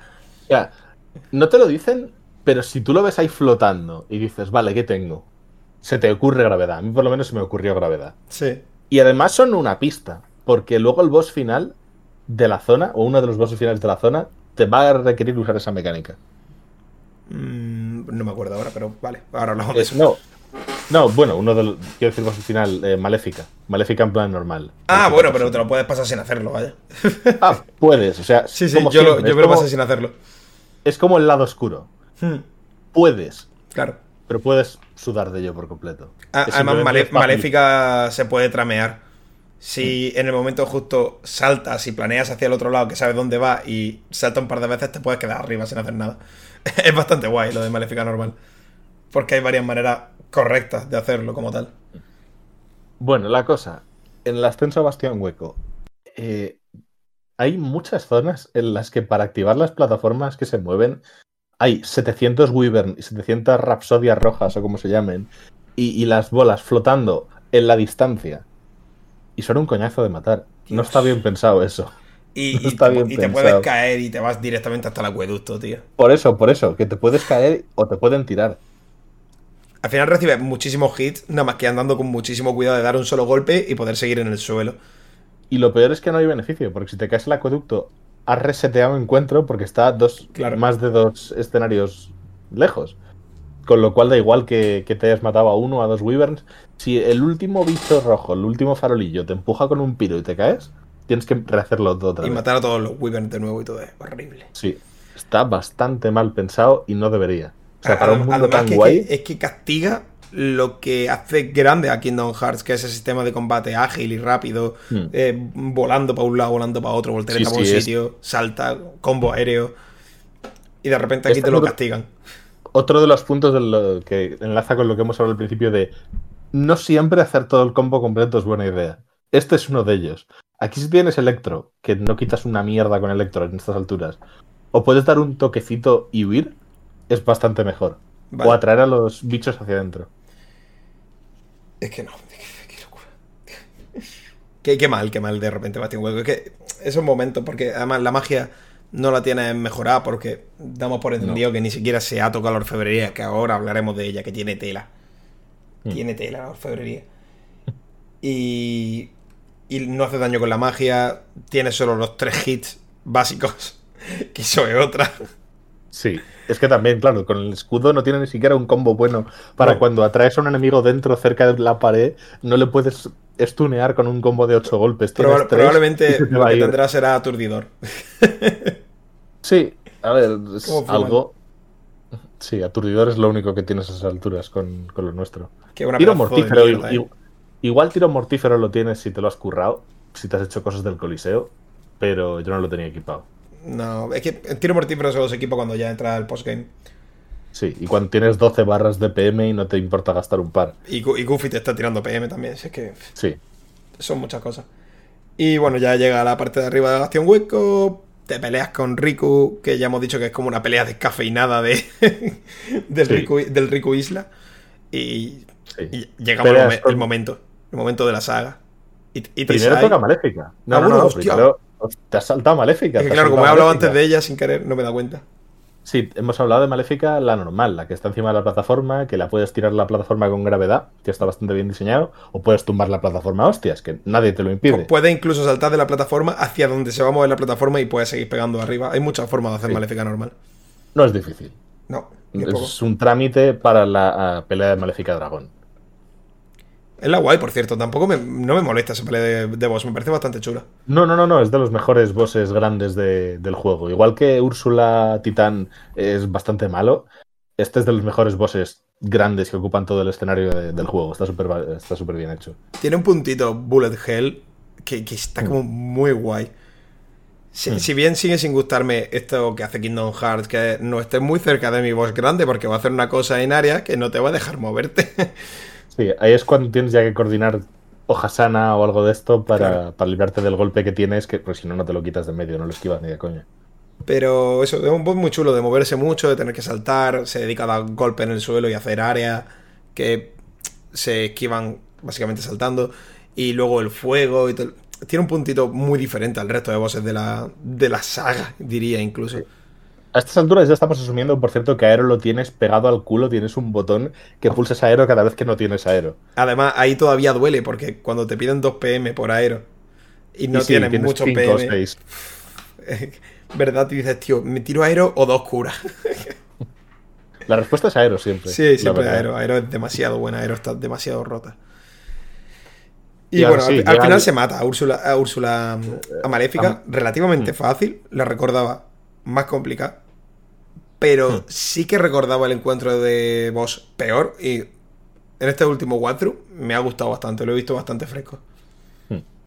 Como que vienes de una saga de una serie de bosses muy malos, en plan vienes de hacer el Capitán Garfio que no hace nada, vienes de pegarte con Riku que no hace nada, vienes de Oogie Boogie que si bien está gracioso lo de los dados, realmente Oogie Boogie no hace nada. Y, y No. Úrsula, que, que te molesta incluso la existencia de Úrsula. Entonces vienes de una serie de bosses muy malos y de repente, mm, bueno, mm, Maléfica. Tampoco diría normal. muy malos. Tampoco diría muy malos. Son normaluchos. Sobre todo para este juego. O sea, si me los Ya, comparas con bosses del 2, diría sí, son flojos. A mí me gustan Pero to- sí. casi todos los bosses del 2, ¿eh? Me, parece muy digo. guay.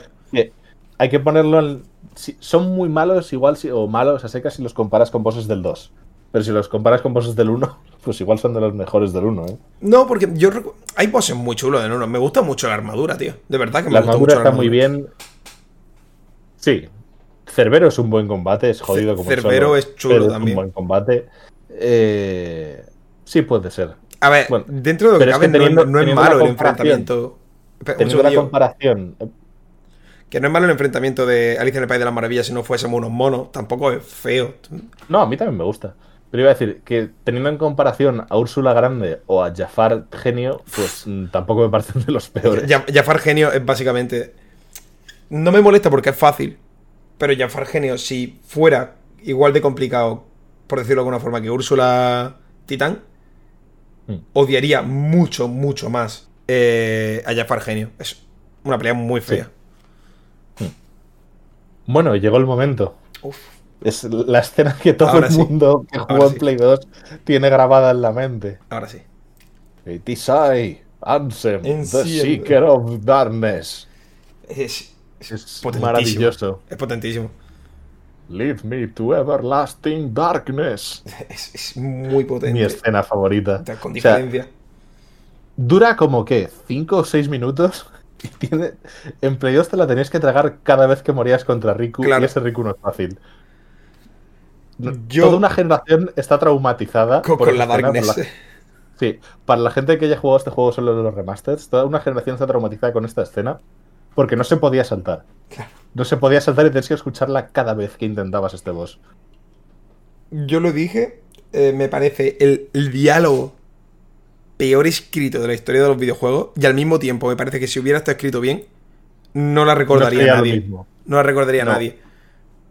Eh, A ver, eh, Si tienes que encapsular Kingdom Hearts en una escena, Esta. esta es la escena. Sí, sí, sí. Totalmente de acuerdo. ¿Esta o la del final de cuando encaras a, a Ansem en Islas de Destino Pochas? No, no, no, es esta. Una de estas dos. Mucho más esta. Es muy loco. Lo de esta escena eh, tiene una potencia. Tiene una potencia dentro del absurdo. Impresionante. Es una cosa. Sí. Y la vi la última vez hace nada, hace una semana. Y estaba en plan, ¿pero qué? Sigue siendo bueno.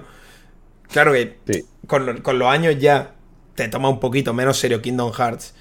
Y lo ves más como Starship Troopers, la brigada del espacio. No he visto Starship Troopers. Debería. Tienes que vértela. Y hay un puntito de serie B en los diálogos de Kingdom Hearts que es como de Conoiseur, ¿sabes? Es como Sí, sí, es parte de la. Joder, es impresionante. Y este es el, el pináculo de todo lo malo de Kingdom Hearts condensado en una escena y que la escena sea buena. Es impresionante. Es, estas, series de, estas películas de serie B que son tan malas que dan la vuelta Mm. y son lo mejor, es esta escena. Es increíble. Es increíble. No se ha conseguido nada igual, ¿eh? Kingdom Hearts 2 ni 3 tiene algo como esto. Tendría que ponerme a pensar, pero desde luego no me sale una así de icónica, así de, de memoria. Dices, Kingdom Hearts, escena así, sí, sí, a la vez buena. Es que me sale Ans- Ansem the Secret of Darkness. Es la escena que te sale. Es esta. Es así y luego claro. además, la, luego además la pelea es buena. Sí. La pelea de, esta pelea con Riku tiene un par de habilidades un poquito más complicadas. Tiene un, un modo ultra instinto que. Sí, que te parte Cuidado. la cara, sobre todo de pequeño. Cuidado, De- sí, cuando era- yo, a mí este combate me costó horrores de chiquitico. Esta- este viaje me ha resultado mucho más fácil. Porque ya llegué calentito, venía con la hoja sana bien timeada. Y timear hoja sana en este juego es prácticamente medio combate. A ver, también te digo que yo de pequeño era un chimpancé y hasta Kingdom Hearts 2 no. Hasta el 2, y me refiero a. Ya hacia el postgame, no equipaba habilidades. Dios. Dios. Así que. También entiendo que me costara porque era imbécil. Claro, estaba haciendo el desafío Proud Level 1. Sí, casi, casi. Pues es un, buen combate. A mí este, este- personalmente este abre una... Abre la puerta a un montón de combates que se van a venir en lo que queda de juego muy intenso. Y ya no digo solo bosses, porque queda el boss este que es el... No me acuerdo nunca cómo se llama, que es un demonio en una montaña.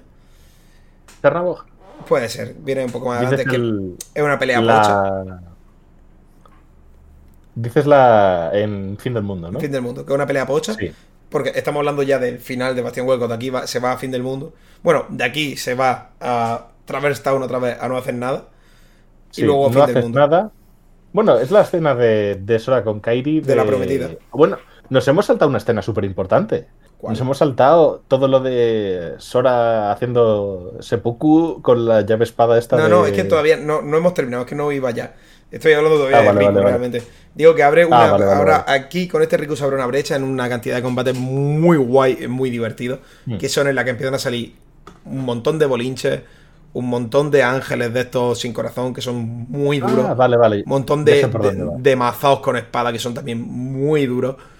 Y de repente entra en una especie de concentración extraña de aquí al final del juego que cada combate es otra historia, vaya. Cada combate contra un sin corazón normal se convierte en un boss. Eh, Es muy loco lo que se viene a partir de aquí. Queda, Hasta que recuperas un poco tu, tu nivel, digamos, con respecto a los enemigos y tardas un rato en, en no comer mierda. mm, si yo no recuerdo mal, ¿Mm? no llegas a recuperarlo. Si se hace todo de seguido, no Sí, se claro, llega a recuperar el nivel. Quiero decir, sin, eh, si, si grindas un poquillo. Sin si grindar, no, llegas. Te va. te- te- tiene una serie de combates muy guay, muy difíciles y tal. Que lo normal es lo que hice yo, supongo. Llegar hasta justo antes del boss final y luego ya ponerte a hacer tus cosas. Mm. Pero también. si vas todo el tirón, no recupera el nivel. No, no llega a recuperar el nivel, vaya. Vas justo. Sin no grindar en ningún momento. Que es lo que hice yo. Yo no paré a LBA. Yo lo único de que, paso. que- que se podría considerar le veo es eh, los coliseos. Yo los coliseos los hice en su momento todos. Vale, pues eso está bien. En fin, que eso, que nos quedaba la escena de. Lo diré, ahora me quedo en blanco.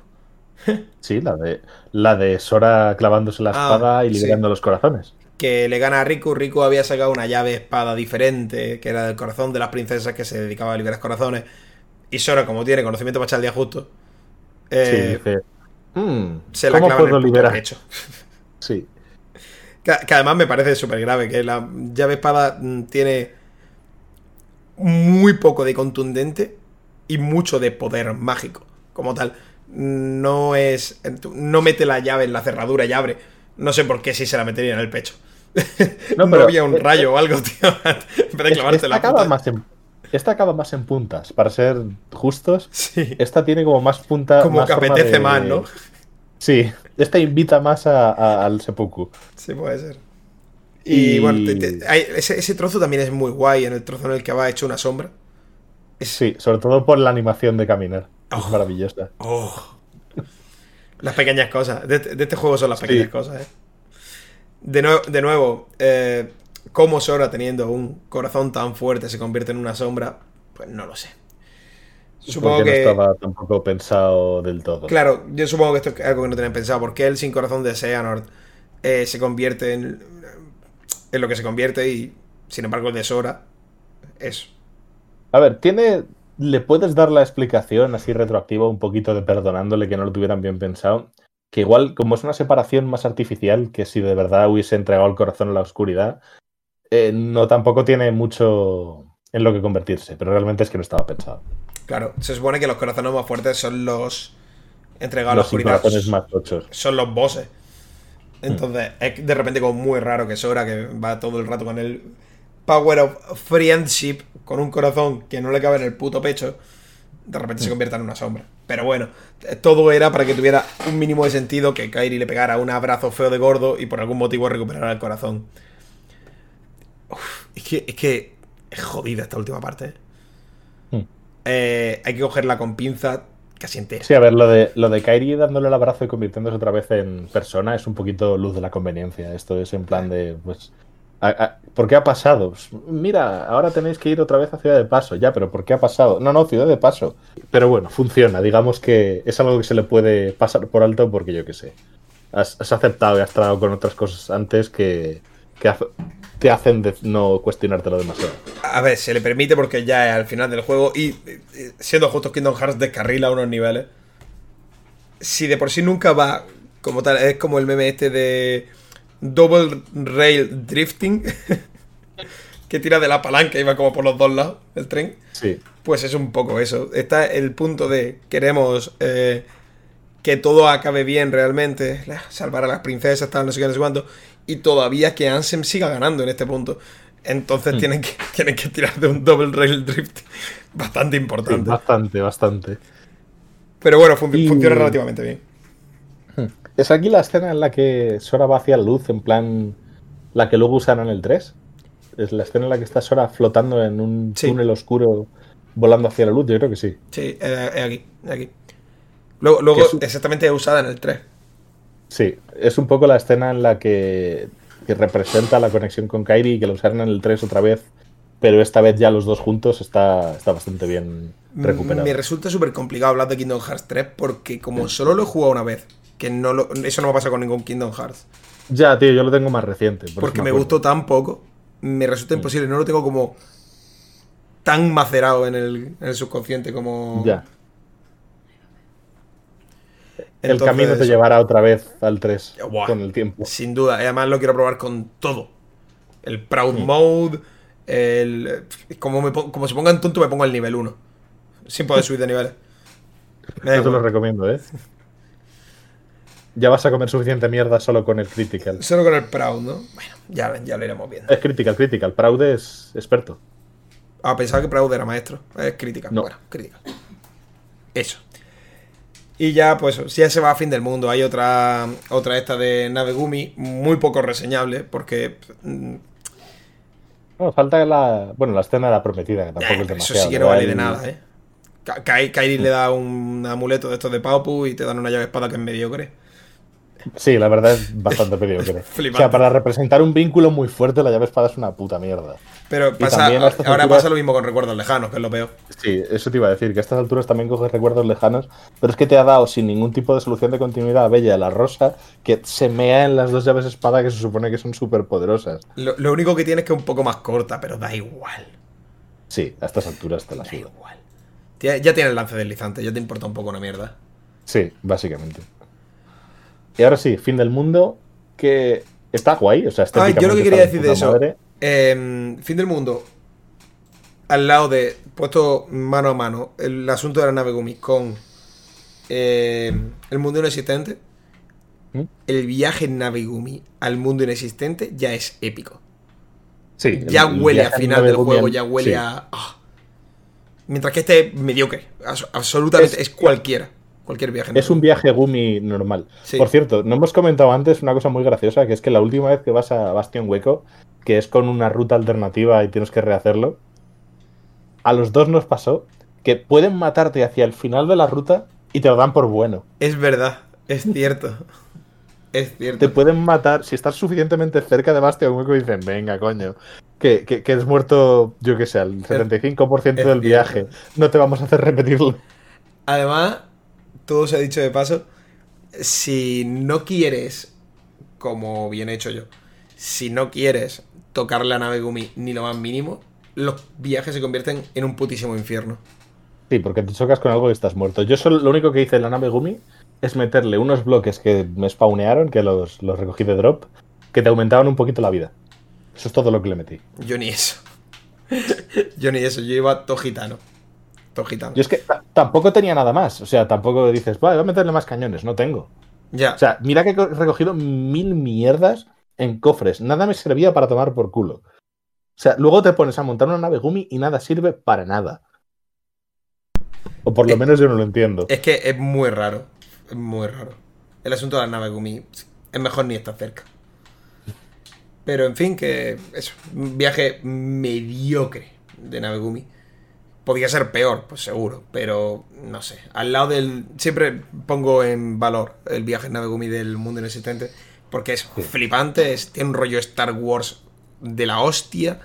Ve una nave gigante haciendo su movida, entra en, el núcleo y como el viaje a la estrella de la muerte es una locura, una disparate. está súper bien hecho. De repente es como algo súper guay, te apetece hacer nave Gumi. Pero esto no, esto Hacen guays en las naves Gumi. Hay dos o tres mapas de las naves Gumi en el 2 que hacen guays en las naves Gumi. Sí. Yo tengo eso en mente y tengo en mente también, no sé si es hacia Agrava o hacia eh, Ciudad de Halloween, que es una carretera que te persigue una rueda. Un hacia Agrava. Es, ese es el otro que me parece de los mejores. Muy chulo también, sí, es verdad. Sí. Es verdad. Joder, al final me van a gustar las naves Gumi del 2. las naves Gumi del 2 son una locura. Pues bueno, el fin del mundo está muy guay. Sí, igual es síndrome de Estocolmo, pero es que comparado con las del 1. Tal cual, es, síndrome de Estocolmo 100%.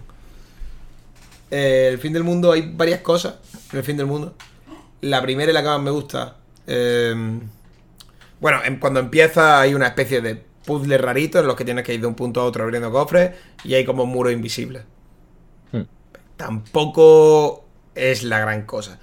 Pero una vez pasas de eso, empieza a revisitar escenarios pequeñitos de todos los mundos que ha cerrado la cerradura. Sí, te ponen además enemigos muy concretos, muy representativos de ese mundo. Y digamos que es un buen remember de la aventura que has hecho. La verdad es que está bastante bien pensado. Luego, eso, el fin del mundo ya tiene los tres enemigos básicos. Son los tres enemigos del final del juego. Es que son mm. tres. Bueno, Vegimo, lo primero, que sale dos o tres veces. Mm que es un horror cuando sale vida. es muy largo. Sí, es facilísimo, pero eh, aguanta un montón de golpes.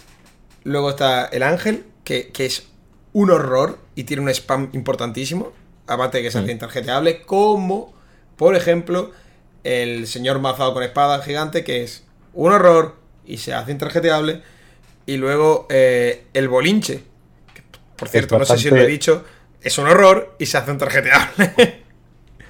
¿El bolinche se hace?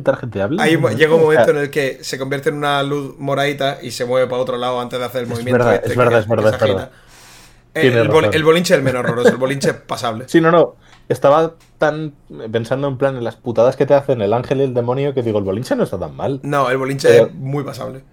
Sí, pero el demonio se convierte en el círculo este de llamas que te rodea y te pega y no puedes hacer nada para evitarlo. y el ángel en el momento justo. Sí, y el ángel se protege a sí mismo o huye de ti mientras carga un ataque chungo. Sí, es muy, muy jodido.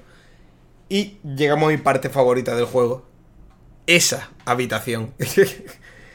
Hmm. Y eso es literalmente una, una, puesta en escena de lo que tienes que ser capaz de hacer si te quieres pasar el juego. Te meten en una habitación, te ponen un símbolo de los sin corazón y empiezan a soltarte oleadas hasta que te quieras suicidar.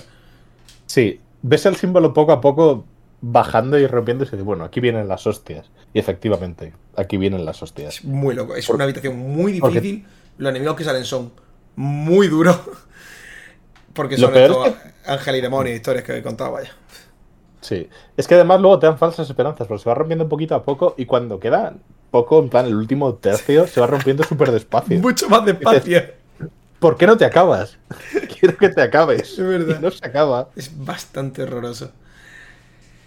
Pero bueno, es, básico. El, mm. Básicamente hacer eso te da pie a, saber que puedes pasarte el juego. Porque es que de verdad es un combate muy largo y muy difícil. Sí, si no eres capaz de pasarte eso, te va a reventar Ansen. Luego, esa, esa, esa misma habitación es también importantísimo porque hay un, enemigo especial. Sí. Luego, que si me preguntan a mí, puede ser de los más chulos y de los que menos tienes que hacer. sí, creo que es. ¿Tienes que farmear qué? ¿Tres o cuatro? Tres. Juraría que yo hice tres. De sombra. Mm. Y ya pues quedaría a hablar de NCM. The Secret of Darkness. Oh, demasiado largo. Uf. Eh, el, eh, primero vuelves a Islas del Destino, que parece que están bien y luego están poco bien. Están bastante pochas y bastante destrozadas. Y luego tienes el famoso monólogo de las 58 veces que dicen Darkness en, cinco líneas. Qué maravilla, qué precioso. Porque como darkness es un concepto en el que no pueden utilizar sinónimos y tienen que decirlo muchas veces, dicen darkness pues igual 75 veces en el mismo diálogo. Y es, una de mis escenas favoritas también. Claro, es que no pueden... Darkness no tiene sinónimo, pero es que además, dentro de no tener sinónimo, el diálogo está preparado para que se le haga referencia 28 veces. Que en plan, entiendo que no pudiendo utilizar la sinonimia, hubieran decidido tirar por otro tipo de diálogo en este punto, pero... Eh, tienen tan poca vergüenza. tienen literalmente tan poca vergüenza que no se esconden. No, no, no. van con la cara descubierta. Yo eso se, lo, se, lo, agradezco a Kingdom Hearts. No tienen ningún tipo de reparo en nada que pueda decir. No, otra que diga, joder, pues igual esto no, vamos a. No, no, no, no, no, no. Kingdom Hearts va de cara. Y es maravilloso, porque tienes a Ansem diciendo Darkness 89 veces en la misma frase. Pero van tan de cara que es que no lo hacen solo una vez. Porque cuando llega Chain of Memories cambia Darkness por Memories. Eh, y por, y por Darkness. O sea, la ruta de Riku sigue siendo Darkness McDarkness. Igual de fuerte. Muy poca vergüenza. Son los dos vergonzados de campeonato. Y es maravilloso. Y, y, tienes todas las peleas estas. La primera es fácil, la primera no, es demasiado complicada. Y el lado oscuro tampoco. O sea, las dos primeras peleas. me sigue encantando ¿Mm? la animación de creo que se llama El Guardián. Eh, la sombra que va con Ansem. El Guardián, sí. Bueno, me sigue encantando mm. la animación de cogerle la patuca a Sora. Eh, tiene, tiene un punto de delincuente sexual muy importante. es muy loco. Y, pasa muchísimo. Lo ves un montón de veces porque. Eh, tiene esa mecánica, la peor mecánica de Kingdom Hearts, que es la misma que tiene Semnas, que es de moverte muy rápido por el menú una opción. el sitio correcto, sí, sí. Una opción. Y, es... de tener muy poco reparo porque no te puedes parar a mirar dónde va a caer. Le da la X y si tienes suerte, te salva. Y si no, pues te coge de la patuca. Si vas suficientemente leveado, da igual, pero si no, es que te coge de la patuca y te quita la mitad de la vida porque viene Ansem con la bola esta de rayos y te destroza. El Chidori. todos son referencia a Naruto en Kingdom Hearts. Y. Hemos hablado poco de Naruto para todo lo que ha pasado en los streams. Estoy avergonzado, la verdad. es, que no quiero hacerlo de nuevo porque no te voy a mentir. Tengo todos los directos descargados y voy a empezar a juntar una a una todas las referencias de Naruto. Porque yo tengo menos vergüenza todavía que no pura. Pues es un combate pues- muy, muy fácil. Pero es que el problema de Ansem es que los dos primeros combates tienen sentido, pero el último es un asco, tío. Eh, dos primeros. Te queda el tercero, que es lo mismo que el primero, pero tú solo. Ah, bueno. Y ahí es cuando vienen los problemas, porque Donald no está ahí para, salvarte, para curarte cuando te quede poca vida. Si tienes al puto guardián encima y pulsas el botón mal, pues te va a romper el cuello. Es literal, te coge de la patuca y te parte la grima. Ese para mí es la parte más difícil del, del boss rush final, el tercer combate, el segundo Ansem con el guardián. Pues puede ser. Es que el último combate difícil no es. Difícil no es. Queda, queda un último combate eh, muy digno de la saga Final Fantasy. Sí, es básicamente un, homenaje. Es básicamente un homenaje a, a lo que es el, los boss finales clásicos de Final Fantasy. Porque es el típico. Ya el enemigo final transformado en una abominación enorme. Como la nube de oscuridad, como Zero estaba, estaba, pensando justo en la nube de oscuridad y no sé por qué para mí hay tanta referencia a Final Fantasy 3 en Kingdom Hearts. Porque literalmente está en un, mundo oscuro, en hmm. darkness, literal, y es como una especie de, de ente, de, oscuridad también. Me recuerda un poquito a... Súper recargado, con varias cabezas y varias bocas, y sí, sí, es... Es muy eso. De todas maneras, es mucho menos guay que cualquiera de todos esos bosses porque de repente se convierte como una especie de nave por algún motivo. Lo único que podría haber hecho peor ese combate es que tuvieras que Puedes volar, no es lo peor, porque ya lo hemos dicho, volar es mejor que nadar. Hmm. Pero si llegan a meter ahí una fase de nave Gumi, me vuelvo loco. No, por Dios, hostias, no. Un smap ahí de... La peor idea del mundo. O sea, ya está mal y no me gusta el segmentito corto en el 2 en el que vas en una especie como de, de scooter volador contra el contra el dragón blanco de ojos azules que invoca Semnas. No sé si qué parte, si sabes qué parte te digo. Sí. Pues ese ya tienes las limitaciones de que no te puedes curar y que en maestro te comes unas hostias como panes. Si meten una fase de naves Gumi, igual me suicido. Ya, literal, ¿eh? Ahí con la, con la High Wind sin mejorar ni un poco. Además, sin mejorar, eso es. El mismo ladrillo del principio que te matan con un soplido. Joder, qué maravilla, ¿verdad? Hmm. Pues un poco eso. el combate está bien porque, a ver, combate narrativamente funciona. Es un enemigo mucho más fuerte. Ya te había quitado tus amigos, pero están encerrados dentro de su masa de oscuridad, por llamarlo de alguna forma. Tienes que moverte mucho en la totalidad del enemigo, que es como, yo que sé, como un campo de fútbol, pon. Es menos, pero para que te una idea. La medida, la medida universal española, el campo, de fútbol. Campo de fútbol. y tienes que irte a la parte de abajo para rescatar a Goofy, y luego la parte de en medio para rescatar a Donald y pero como que se pierde muchísimo. De repente Ansen ya no es Ansen, es otra cosa. No, es, por ejemplo, Kefka. Kefka gana en el momento en el que se convierte en Kefka Dios, por decirlo de alguna forma. O Sephiroth eh, en el momento en el que empieza. Tiene una narrativa diferente, pero en este caso no. Sí, no Ansen, este pierde carisma transformándose. Hmm. Sigue ahí arriba, sigue en plan en el. Con, una especie de lanza Longinus, por cierto. Sí, tiene una, una lanza curiosa. Tiene además las espadas de Riku, que va como representar, imagino que sigue siendo en parte su cuerpo, supongo. Eso que no habían pensado absolutamente nada del diseño de eso. Que también es una pues, opción. Eso, la lanza está guapa, por cierto. Sí. Es, una pena que a Riku no le pusieran una lanza espada. Una llave lanza, por ejemplo, algo así. Algo más. Algo un poco más atrevido. Sí. Bueno, le dan una llave de coche en el 3. Eh, eh, no es una llave, es una llave de, yo, soy ferretero, te lo digo, es una llave de seguridad. llave de puntico. Llave de puntico. Por cierto, son las mejores, son las más caras. la de Sora, sí. eso es de mierda. llave, llave baratísima. Hmm. Es amigo del rey, tiene beneficios. Eh, hostia, ya ves. Con la, con la broma del malo era el que era coleguita del rey. Y bueno, lo revientas. Resulta que Kingdom Hearts no, no es oscuridad, es luz. Que eso hacen. Yo pensaba que salía un poquito de la nada, pero hay un diálogo que dice de. Mm, hasta en la más profunda oscuridad siempre hay un poco de luz. Que sirve un poco para resumir la saga. Pero además me encanta el momento en el que dice. ¡Ah! ¿Que Kingdom Hearts es luz? Y solo dice. siempre lo ha sido. Y en plan, mm. Sora, tú no tenías ni putas. Venga, hombre. No, no, no, no, no lo sabía en absoluto. Se tiró un triple guapísimo. literal, se soluciona la trama por un, por un Deus Ex de primerísima categoría. Porque dime tú si Ansem, eh, que es el sin corazón de, de Seanord, que en parte su eh, incorpóreo había estado estudiando todo el asunto de los corazones y tal, y todo el rollo. Dime tú que. ¿Cómo llegaron a, a ese punto sin saber absolutamente nada? Eh, suficiente investigación sin tener pruebas empíricas, supongo. Eso ya es meterte en si la ciencia de Kingdom Hearts es ciencia de verdad. Hombre, eso da para, para otro directo. Te, tengo que recordar que en Kingdom Hearts 2 Div eh, Hostia, es verdad, hace la digitaliza Kingdom Hearts con un rayo hace la ciencia y convierte el corazón en. Sí, es verdad. Es, uno de los mejores momentos de Kingdom Sí.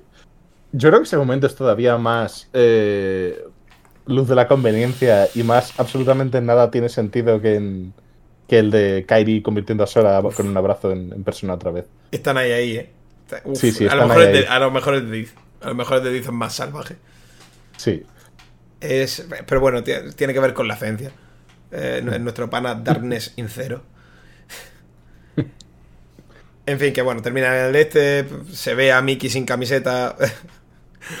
Tiene que cerrar em, la puerta de dos lados por, por Dios sabrá por qué. Buena pregunta, porque o sea, entiendo que se tenga que cerrar con una llave espada desde cada lado, eso más o menos tiene algún sentido mecánicamente, pero Riku se queda dentro porque le apetece, más bien. No, porque según él es más fácil es más fácil tirar de la forma más cutre del mundo para cerrar una puerta, que es pillándose mm. los dedos. Pues, si, si Riku no apareció antes, es porque se quedó con los dedos pillados en la puerta del reino de la oscuridad. Porque tiraba como desde dentro. Eso le ha pasado a algún amigo mío de borrachera con la puerta del coche y sé que no es agradable. No, no, no, ya a mí me ha pasado también. y ya con eso, pues se termina Kingdom Hearts, se ve em, una escena en la que, por algún motivo, esto todavía no lo termino de entender, se separan Riku, eh, Sora y Kairi de nuevo. Kairi vuelve a la isla del destino. Porque se ve como la arena que, que va cayendo. Porque Kairi estaba en las Islas del Destino y vuelve al mundo en el que estaba cuando todo el follón empieza y Sora ha viajado. Sora ha viajado por los mundos. Con lo cual tiene sentido que Sora se quede pues donde coño estuviese el cachito de tierra en el que estaba en el fin del mundo y Kairi se queda en el mundo en el que estaba cuando empezó todo el follón de los mundos absorbidos por la oscuridad. Dentro de lo que es esto tiene sentido. Pero da un, poco la sensación de que en ese momento Sora se queda en la oscuridad. Sí, da más, da más la sensación de que se queda como el mundo de la oscuridad que en, el reino de las sombras. Hmm. En el reino de las sombras, sí. Entonces, no, lo sé, no sabría explicarlo 100% porque luego el castillo... Castillo del Olvido, que es donde va Sora justo después, también está un poco en un escenario vacuo, una cosa que tampoco se termina de entender de en, en, qué momento y en qué situación está ahora mismo, ni cómo ¿Qué pasa realmente después de que Sora eh, termine con esto? Porque los mundos sí, pero se han dentro de lo que conectado, pero... Dentro de lo que es los 150 retcons que le han metido hasta después, está mejor ahora que como estaba en el 1. No, no, Porque ahora sabes que... ¿Sabes qué? Tierra de partida, si no recuerdo mal, es uno de los mundos que estaba en la parte del 0.2 cuando, cuando Aqua está visitando eso, los mundos perdidos. Luego, además, ¿sabes qué? Tierra de partida es el Castillo del Olvido. Sí, claro. Y es donde cae Sora, digamos, al final del 1, cuando se separan otra vez los mundos, otra vez y vuelven a la luz. Con lo cual, ahora mismo está mejor. Sí, ahora mismo está mucho mejor, porque el Castillo del Olvido antes era. Mm, si me decían que era el mundo de la sombra, me lo creía. Sí. Porque no, había ningún motivo por el que pensas que no. Además, es muy raro, está todo oscuro, tal. Em, hmm.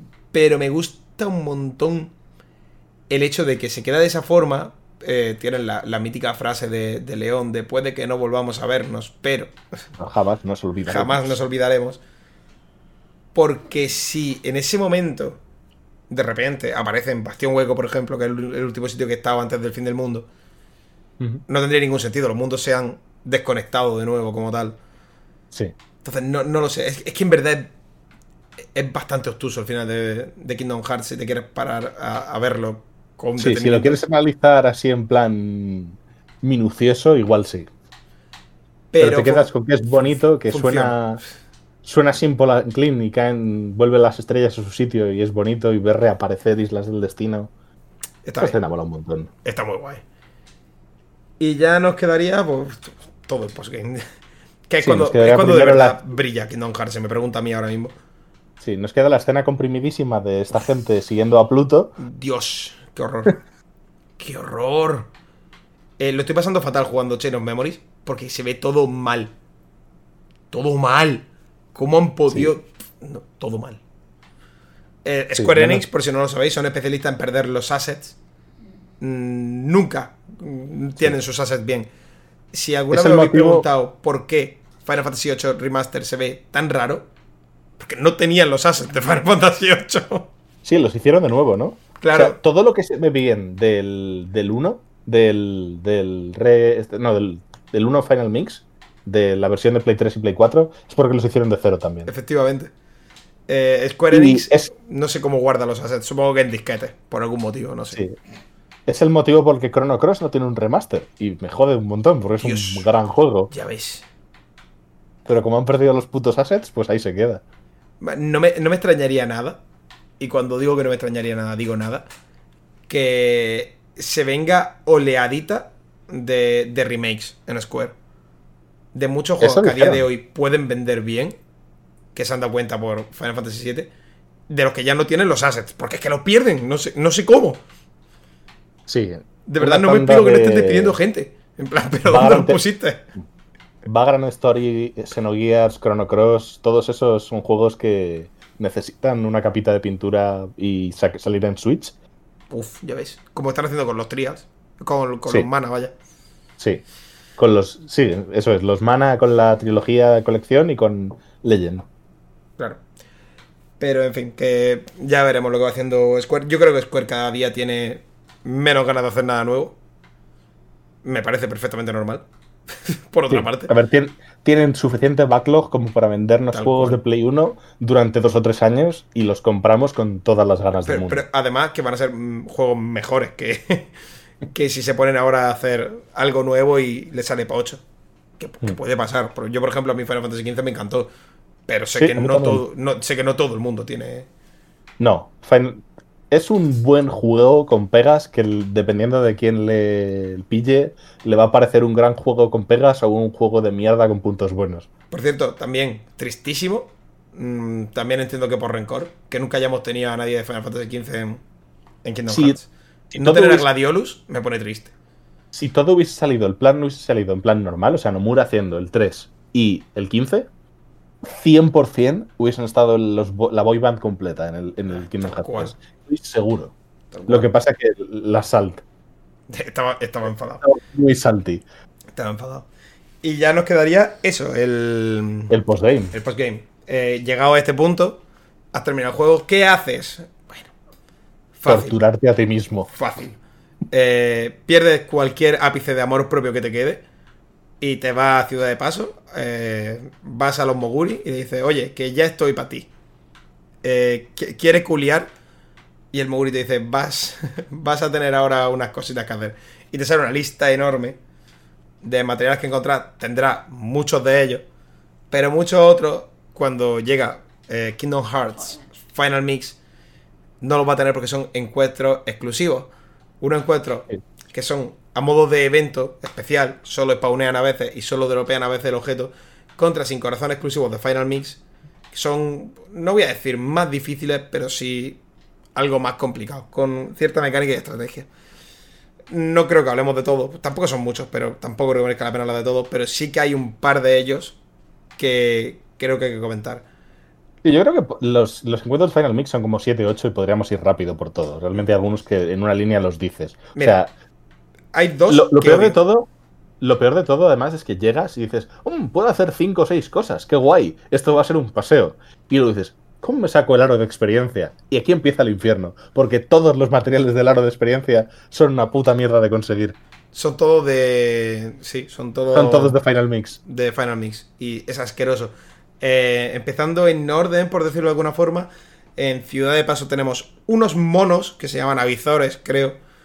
Sí. Que dan un asco horrible y que si te ven, empieza un combate que no termina nunca, en lo que ellos no pueden morir y solo reciben golpes. ¿Qué tienes que hacer? Meterle paro e ir poco a poco. Es una especie de minijuego de sigilo. Puedes o meterles paro o meterles desde lejos con Lampiro, por ejemplo, que es lo que hice yo. Yo en vez de meterles paro, porque tampoco tenía paro más más ni muchas ganas de, intentarlo, lo que hacía era les apuntaba desde lejos y les tiraba piro que gasta muy pocos PM. Mm. Puedes hacerlo como quieras, va a doler igual. También es válido, sigue siendo una mierda. Y esto de tipo de encuentro eh, no va solo fijo en matar al bicho, sino que en este tipo de bichos, que son varios, varias oleadas con varios bichos, la idea es que tienes que matar un mínimo para tener posibilidad de drop. Hay un objetivo, digamos. Y la posibilidad de drop aquí empieza en 6. Mm, ¿En los monetes es 6? Sí, puede ser. Sí, son 6. Sí. Luego... Porque es uno suelto, luego dos y luego tres en grupo. Es verdad. Es cierto. Es una oleada entera. Luego eh, tenemos a las sombras gigantes en... En País de la Maravilla. Sí, correcto. Que son una jodienda.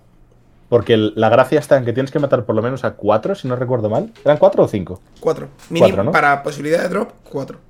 Sí.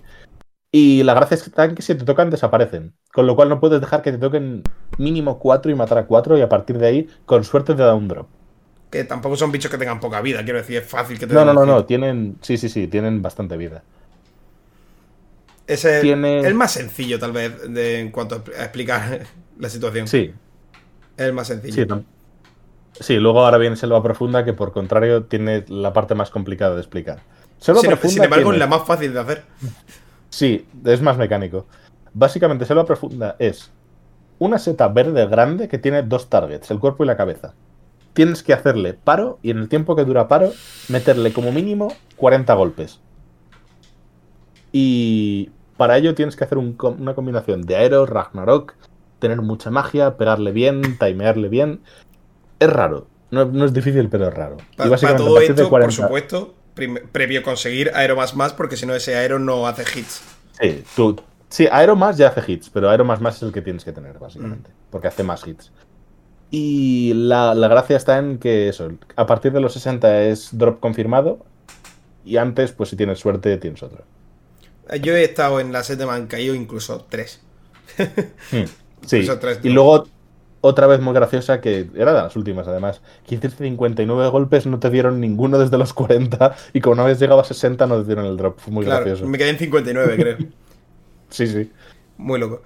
Em, quitando todo esto, ya quedan más enemigos especiales y a partir de aquí se convierten en algo poquitín más sencillo. Porque, por ejemplo, ahora... es el escorpión tinaja, que es una chorrada tiene un toquecito muy guay porque cuando entra a la zona del escorpión tinaja, en vez de ser un, encuentro normal, es una salita donde hay un montón de tinajas y la única que no se mueve es la que es el enemigo. Por cada tinaja que rompa, sin romper la del enemigo primero, puedes conseguir el drop. Hmm. También el escorpión tinaja tiene una mecánica muy sencilla que es hacerle parries para que se caiga y poder quedarte con, con los hits que puedas darle. Lo bueno es que con Aero más más es imposible no estar haciendo todo el rato parry. Hmm. Así que facilito. Yo diría que este es incluso el, más fácil, más fácil que, que el de mm, Selva Profunda. Bueno, el más fácil, sin embargo, es el de monstruo. Si estás dispuesto a hacer el gasto. Sí, si estás dispuesto a tirarle el elixir, sí es el más fácil. Porque Yo lo hice. Luego así lo malo, sin elixir. Lo malo es luego Sephiroth y Semnas. Claro. Eh, monstruo. En el último, donde estaba el boss, en el último estómago, hay un fantasma gigante al que no le puedes hacer daño, pero puedes curarlos con objetos de curación. ¿Qué trameo tiene este bicho? Que el drop es asegurado, aparte de morir de un hit, si le tiras un Omni Elixir. ¿Cuántos Omni Elixir hay en el juego? Pues yo diría que lo suficiente para poder gastarlo en, en ese bicho. Sin más. Porque si te aseguras los drops, el bicho lo tienes que hacer como tres o cuatro veces. Y no es. Ya que volver. Muy, muy complicado. Realmente es más fácil poder llegar, tirarle el Elixir y. zumbando. Y también tenemos del mismo palo, pero no. eh, está el de. El de Halloween Town. Sí. Ese es En- simplemente gasta tiempo. Es un tío al que se tiene que comer como 50 millones de hostias y se muere. Y ya está. Además, tiene la mecánica que es que hay que darle unas pelotitas que suelta, tipo también mítico de Oogie Boogie de tener un, un rollete de gambling, pero es demasiado fácil porque ya has conseguido ciertos combos y simplemente está dando hits normales y las bolas terminan muriendo solas. Mm. Así que no tiene ni siquiera estrategia. Eh, y en Bastión Hueco también hay uno que creo que solo hace falta matarlo una vez, si me preguntas. No sé si una. Yo creo que son como dos o tres, son los invisibles. Yo solo lo he hecho una vez, seguro. Hmm. Puede ser que fueran solo dos, en plan, los dos de la misma sala. Pero sí, son poquitos, apenas lo necesitas. Pues hemos bichos- saltado el. Es un bicho muy fácil, Sí. es simplemente tirarle paro cuando puedas tarjetearlo y matarlo. Es Sencillísimo. Y queda Neosombra. Neosombra es el que más me gusta a mí, porque Neosombra tiene mecánica. Una mecánica razonable, entre comillas. Y si no la haces bien, en vez de desaparecer, lo que hace es reiniciar el combate. No quiere reiniciar el combate porque Neosombra hace muchísimo daño. Sí, pegan fuerte, esquivan bien, son muchos, sí. O sea, la Pero, mecánica es bueno. que, que si lo haces muy mal te pueden partir la vida. Nos hemos dejado dos. Nos hemos dejado uno en Selva Profunda, que es el que tienes que adivinarle cuál es el correcto, que están salen en fila. Pero eso era de Final Mix. Yo creo que sí. Sí. Por lo menos te suelta. Ah, pues será, será, sí. No, estaba Y- contando con que eso era de Kingdom Hearts normal, en verdad. Igual lo es, pero me suena que no. Y te has dejado el de. Nunca jamás, el rape que, que te lanza soldados de estos submarinos que tienes que ir con aero porque si no te quitan.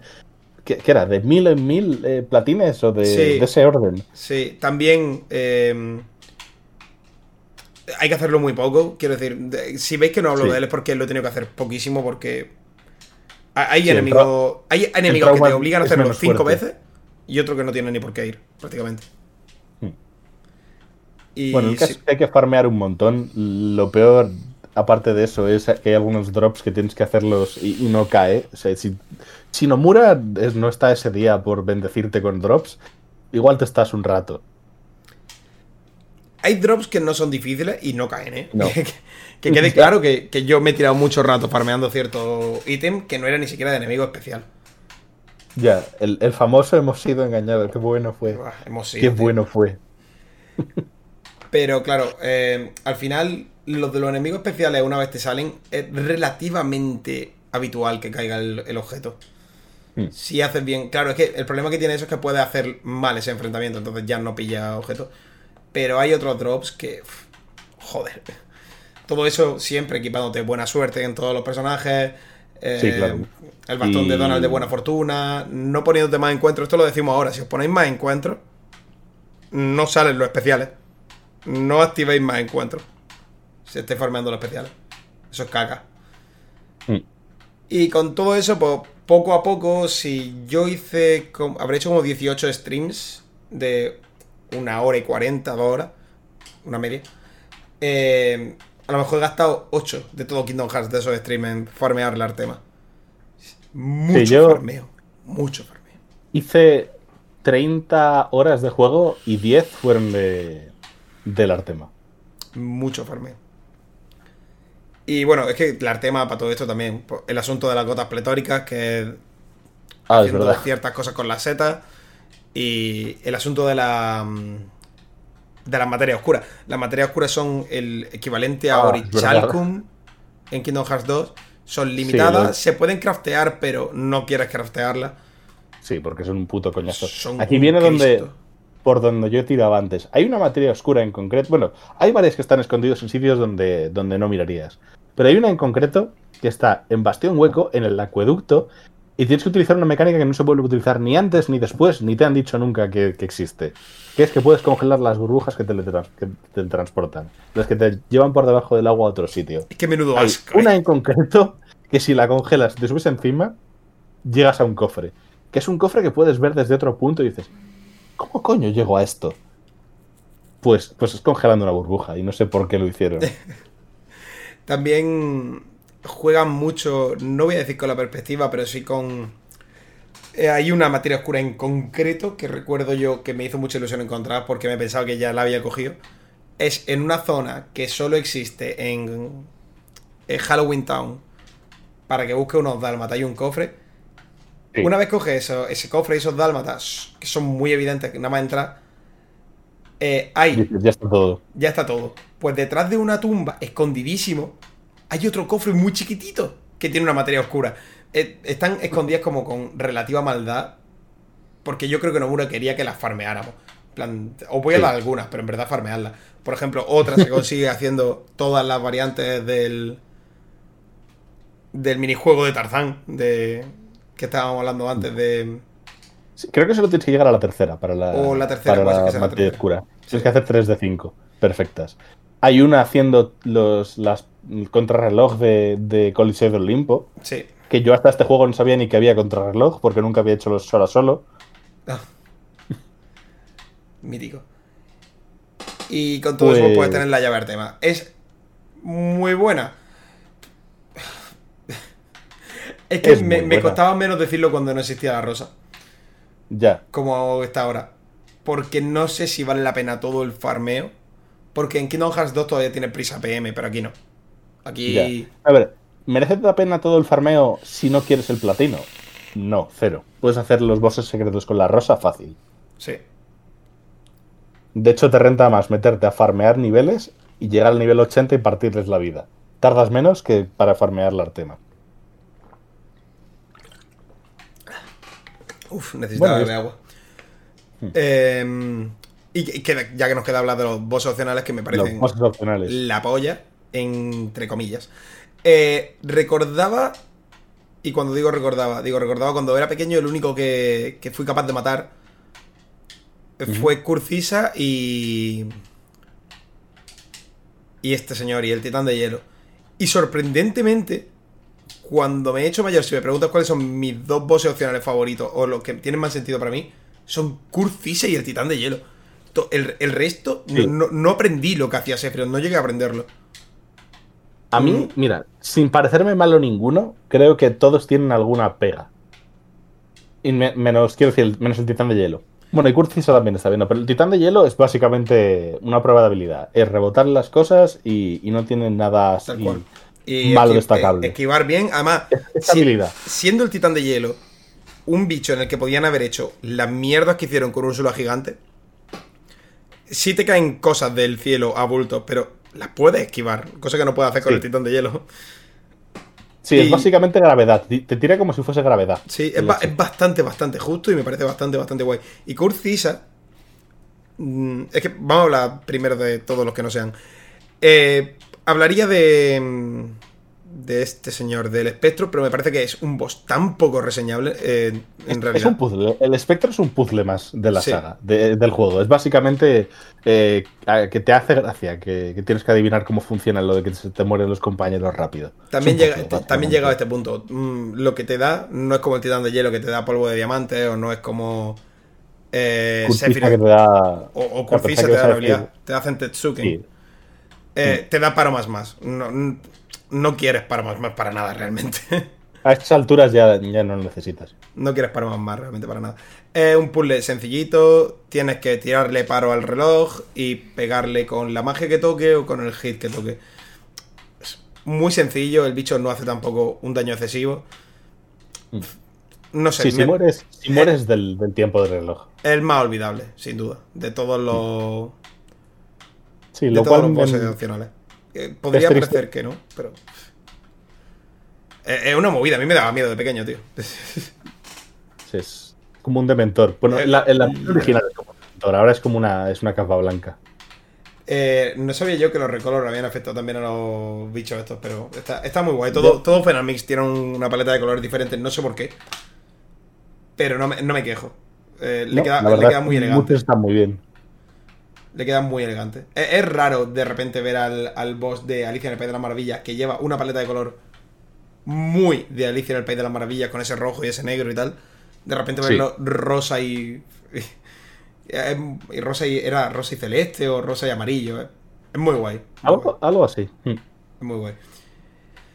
Bueno, la, armadura literalmente es un chupachups. ¿eh? es verdad. Con la nueva paleta de colores. Pero que todo eso eh, nos lleva a siguiente, siguiente voz opcional. Que por, dificultad lo más normal es tirar o a por el titán de hielo o a por Curcisa. Curcisa. Quiero, hablar de Curcisa porque me parece ultra sólido de repente. Sí, Curcisa está muy bien planteado. Curcisa mola un montón. Tiene todas sus mecánicas claras si lo hace bien. Primero, te pone a prueba cómo sobrevivir sin, eh, magia. Y una vez has solucionado eso, le puedes pegar y luego solo con magia. Y va alternando y va haciendo un, bucle bastante guay de cómo gestionar tus recursos quitándote alguno en concreto. Además de ser literalmente bastante complicadillo de esquivar cuando se pone a dar vuelta con un Beyblade. Tiene un ataque jodido de esquivar, sí. Sí, yo no, no he llegado a aprender cómo esquivarlo. Sí, tú hiciste el bruto. Tú hiciste con, con campanilla, con cura y con tiro eh, mortífero. Y tiro mortífero, tal cual. Cada vez que iba a hacer ese ataque yo tiraba tiro mortífero. Tiro mortífero que no lo sabemos todavía, pero es mm, la polla. Porque te hace invulnerable, entonces te quita de unos problemas impresionantes. Y yo creo que nos quedaría por hablar de Sephiroth y de Semnas, que ya... el que tú quieras poner primero. Yo de Sephiroth puedo hablar un poco, aparte de que un hijo de puta. Yo diría de Sephiroth primero, porque ya dejamos a Semnas y hilamos con Another Side Another Story. Perfecto. Sephiroth es un jefe que está bien, pero no termina de estar bien del todo. Porque tiene. Una de, las peores cosas de Kingdom Hearts es que te quiten el auto-target. Y este lo hace mucho. Todo el rato. De tal manera. De tal manera que tú estás pegándole, se teletransporta y te comes un golpe sin ningún tipo de posibilidad de, de evitarlo, de reaccionar a ello. Lo mejor que tiene Kingdom Hearts es cuando tienes tiempos de reacción aunque sean cortos para, esquivar algo. Y aquí no, te dan esa opción. Con lo cual, Sephiroth es ir full monke a reventarle la cara y a petarte de elixires en cuanto puedas, en cuanto te hagan falta. Mm, Sephiroth además mm, no está... Creo que Sephiroth no está planteado para jugarse de una forma coherente. Porque Sephiroth te castiga muchísimo. te castiga una puta barbaridad todo lo que no sea eh, ir como un mono. Sí. Te castiga. Si, eres muy cobarde, te, castiga. Y luego además tiene cosas que yo las veo y digo, jo, echo al menos reflejo. Esto con reflejo sería mejor. Claro, eh, yo quería hablar de reflejo en Semnas, ¿eh? Ah, bien. Literal, porque lo pensé mientras estaba jugando. o sea, estos bosses, ves ataques suyos y dices, Hostia, qué bien reflejo. Qué, bien estaría aquí reflejo. Tal cual. En el 2 reflejo es la mejor magia. Como aquí aero. Pero bueno, Sephiroth al final te pone aero, eh, va full monkey a hacerle el daño.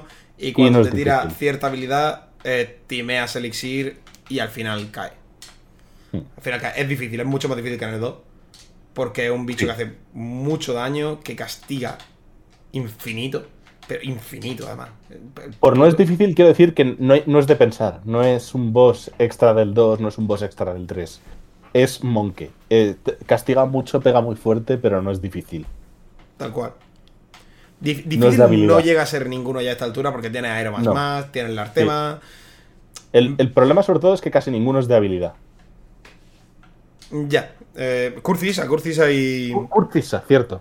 Y Titán de Hielo son de habilidad.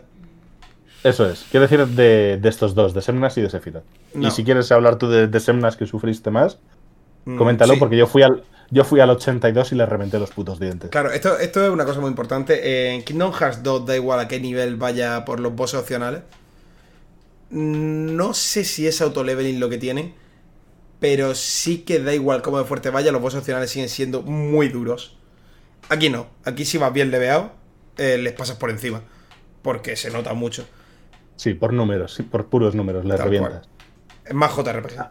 Yo a Semnas fue el primero que maté.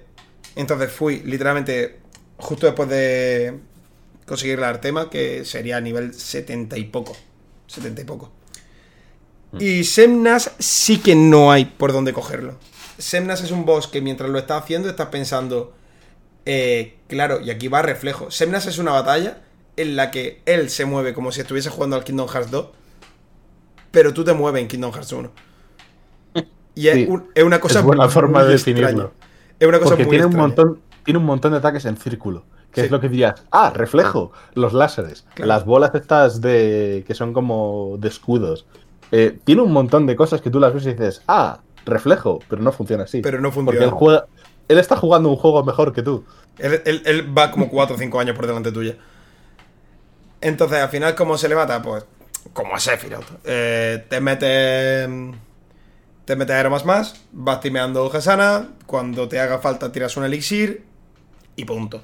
Además, tienes la, la facilidad de que contra Semnas eh, tiene a Goofy y a, y a Donald. Sí, y tiene menos vida. Que está bastante bien. Eso Em, es una ventaja. Sí. Tiene una cosa mala, tiene la misma mecánica de la que he hablado antes. Esta, esta mecánica de mierda de Kingdom Hearts, de moverte el comando y... El- la misma que Ansem. Se nota que es su incorpóreo. Claro, con la diferencia de que en este caso te dejan sin poder usar magia y te llevas como dos o tres hits y va a morir seguro si no lo haces bien. ¿Cuántas veces moriste tú por eso? En plan, Todas. yendo bien ya para matarle. ¿Qué te mató? Pero cinco o seis veces, por lo Sí, menos. solo eso. Eh, era, era imposible porque además no te podías parar a mirarlo porque en el tiempo que te paraba a mirarlo te mataba. Entonces Sí. tenías que confiar en la suerte. De, por favor, que, que me suelte. Lo que empecé a hacer y cuando ya me lo pasé es que cada vez que veía que iba a tirar esa habilidad, yo tiraba tiro mortífero. Sí. Entonces no podía tarjetearme. No, no puedes golpear lo que no puedes eh, dar. O sea, no, puedes no puedes. Literalmente Sí, maté a Semnas chiseando el juego, como suelo hacer en eres- todo lo que puedo. Si no eres tangible, no puedes recibir golpes. Claro, es básicamente eso. Y, y con todo eso ya en mente, habríamos terminado Kingdom Hearts, habríamos terminado el primer monochrome, no sin antes Sí.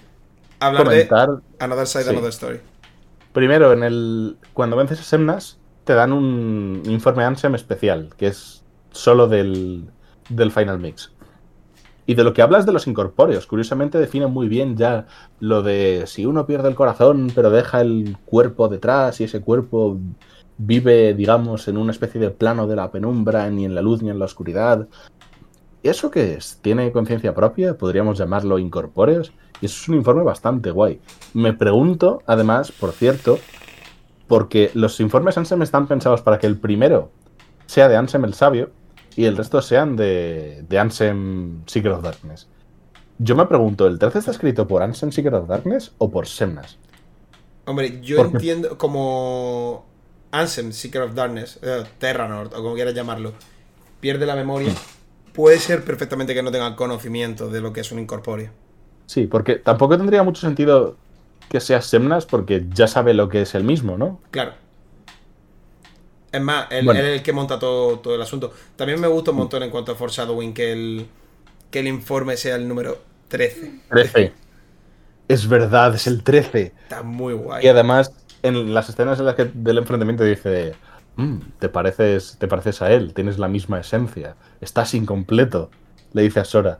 Claro. Y es como, vale, ya están dejando que con ese informe y que se ha dividido Sora, ya te están preparando a, a Roxas. Lo malo de este enfrentamiento es, como casi siempre en, en Kingdom Hearts, es el timing, porque cuánto tiempo pasa realmente después de lo de Ansem. Eh, ¿Cómo puede ser? ¿Cómo ha podido pasar esto? ¿Cuánto, ¿Cuánto tiempo lleva vivo Roxas? Si literalmente habrían pasado Ya, pocos media días, hora que- desde que Sora perdió el corazón. Yo te diría. Porque esto te aparece cuando. A partir de cuando vuelves desde Bastión Hueco la última vez. Claro. Es O sea, literalmente ya- antes de vencer a Ansem. Un par de días, como mucho, yo creo que han pasado. Que es poco, pero igual es suficiente. Hay, que ha pasado una noche en-. Sí, ha pasado una noche por lo menos en, en Ciudad de Paso, si no dos. O sea que. Tiempo es. Pero. Pero poco. No lo sé. Yo supongo que eh, tendrá un punto válido. Desde luego es lo más interesante de Kingdom Hearts 1, saber que el foreshadowing viene en un de, viene de esa forma en un informe Ansem es bastante Mm. loco. Que el Y luego, además- sea el, el 13 es guay y sobre todo que es lo que me ha vuelto más tarumba es que ya estaba planteado el asunto si muere un incorpóreo y muere un sin corazón se recupera la persona Sí, normal recupera. Sí. Sí, es verdad. Que es Esto es. que eh, te lo- luego te lo explican, pero podías saberlo. Quiero decir, Podías explican, saberlo desde hacía mucho saberlo. tiempo. Entonces me parece guay. Eso sí me mola. Me mola bastante. También Mm. Y te digo que si hubiéramos sabido, a lo mejor hubiera habido cosas bastante, bastante menos impactantes. como por ejemplo ver a Axel, portador de la llave espada. Sí, también es verdad, en el en Dream, of Distance. Sí, sí, hubiese sido menos impactante, pero para eso tienes la elección, puedes investigar mucho los informes, que es un poco las notas de Nomura. Yo me imagino a Nomura escribiendo los, los, los informes Ansem como si fuesen sus notas de desarrollo. En, su, en sus notas de desarrollo ponía las notas de Nomura, pero tuvieron que cambiar el nombre por, por vaya, por quedar bien. Sí, porque, a diferencia de a diferencia de The Wallens With You no existe Nomura en este universo. Claro. Entonces. Dale, dale. Ah, no, iba a decir. Entonces nos quedaría ya el. Digamos, la continuación de este hilo, que es Another Side, Another Story. Que es básicamente un tráiler del 2. Literal con un montón de mensajes así crípticos de, Buah, eres igual de él, ahora pelearé yo, hemos venido a verte, mi señor. Que son frases que luego en el, en el 2 dicen diferentes personajes. Y es la escena de Roxas peleando contra los Neosombras y luego contra Riku en el rascacielos. Que la verdad es que haber visto eso sin saber nada, tiene que haber sido la hostia. Yo no la vi eh, nunca hasta que me pasé de mayor otra vez el, el 1. Pero haber visto eso en 2003 tenía que haber sido la hostia. Además, recordemos que, que Final Mix salió antes que Chain of Memories. Es decir, que estamos viendo que tenían pensado el 2 antes de tener pensado hacer Chain of Memories como tal. O por lo menos sí antes. Que tenían ya pensado el 2 y que no necesitaban promocionar Chain of Memories, llegado a ese punto. Querían promocionar el 2. Supongo que por la, la naturaleza de, de Chain of Memories siendo de Game Boy Advance. Sí, es que además las palabras estas en plan crípticas luego van yendo en cuenta atrás en plan 13, 12, 11, 10. Y el, lo último que es, no es uno, es dos Kingdom Hearts. Como diciendo, eso, Kingdom Hearts 2 existe, va a pasar. Y es esto. No sé, no existe otra saga, yo creo, que tenga trailers de hype para el siguiente juego como vídeos secretos como Kingdom Hearts. O sea, no hay otra saga que haga esto igual de bien. A mí todavía me tiene enamorado el de Virtua Sleep, ¿eh? También es la hostia. para mí sigue y sinceramente, Y sinceramente, siguen en forma, porque el, de, el del 3, el, los dos del 3 de hecho, el del final de, del juego base y el del final de, de, de Remind son de locos. Qué ganas. por culpa de esto estoy teniendo ganas de jugar Kingdom Hearts 3. Sin más lo voy a decir. nunca pensé que volvería a decir eso. terminé Kingdom Hearts. Estás recuperando la ilusión. Tal cual. Esto, esto está siendo fatal. Sabía que me iba a pasar el momento en el que jugara al 1. Eh, espero que el Chain of Memory me la quite. la verdad. A ver, hay, puntos de la saga en la que vas a perder las ganas. Chain of Memories puede que te lo induzca un poco. Ver los vídeos de Recode te van a quitar las ganas de vivir, ya no de jugar solo. Pero bueno, se recuperan a lo largo del camino. Esto es, esto es una aventura. siempre, siempre se recuperan las ganas jugando a Kingdom Hearts 2. Que... Sí. simplemente Kingdom Hearts 2 es lo que debería aspirar todos los Kingdom Hearts, punto. El 2 y Birthday Sleep dan ganas de seguir con el resto, da igual, da igual todo lo malo que venga después. Tengo unas ganas de BBS. What? Sí. Uf, me encanta, me encanta, ¿eh? De verdad, tal vez entre el 2 y Birthday Sleep mi favorito. Que ya cuando hablemos de Birthday Sleep, o os espero una disertación mía de hora y media diciendo por qué Aqua es el mejor puto personaje de la saga de Kingdom Hearts.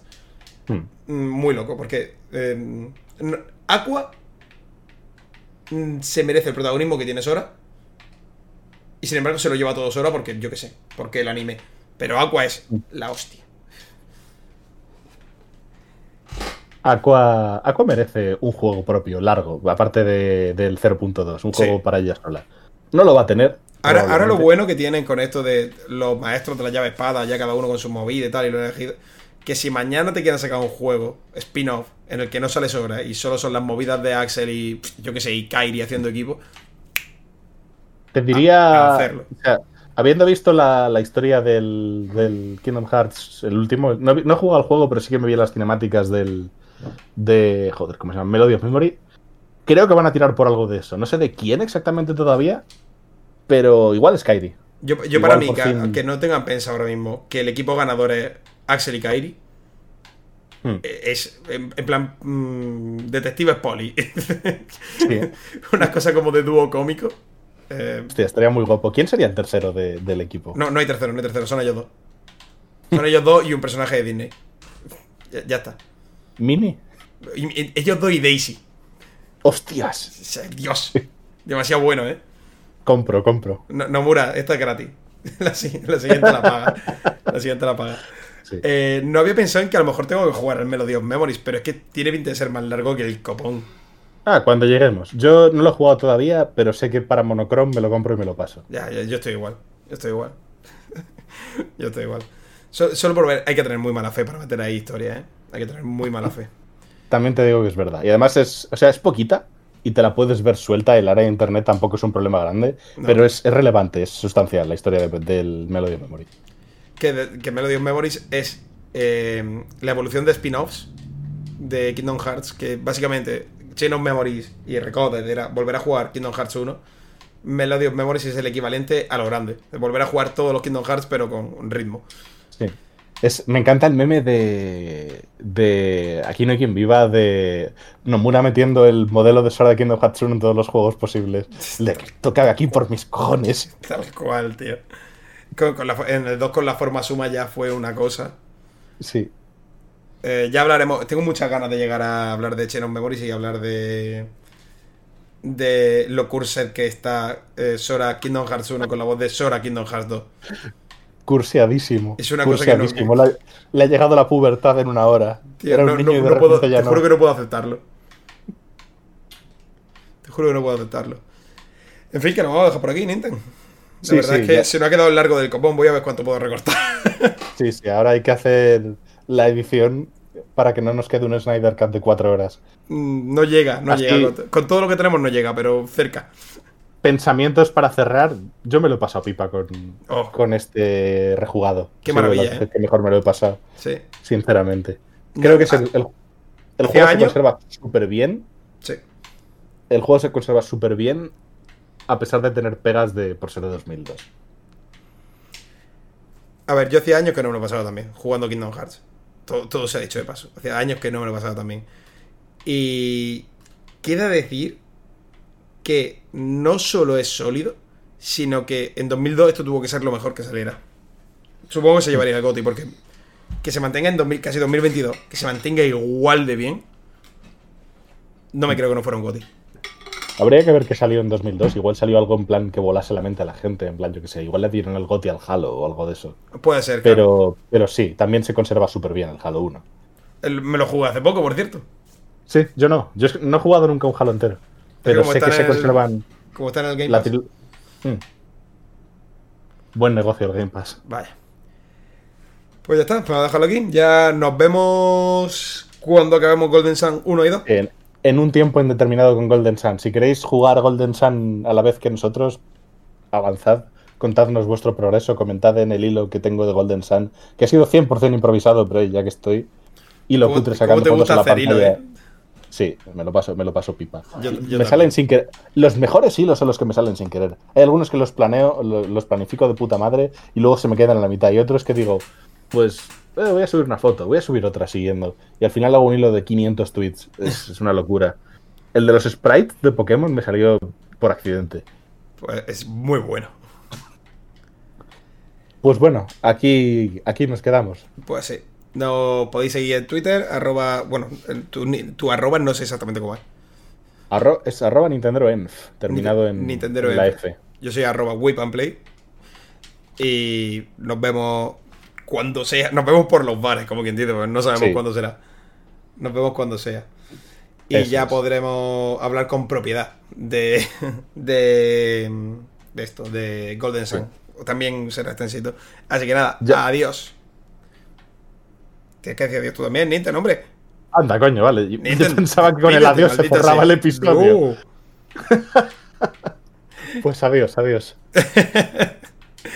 Me ha quedado mejor que si dijera adiós, ¿ves? Adiós, adiós. I owe my soul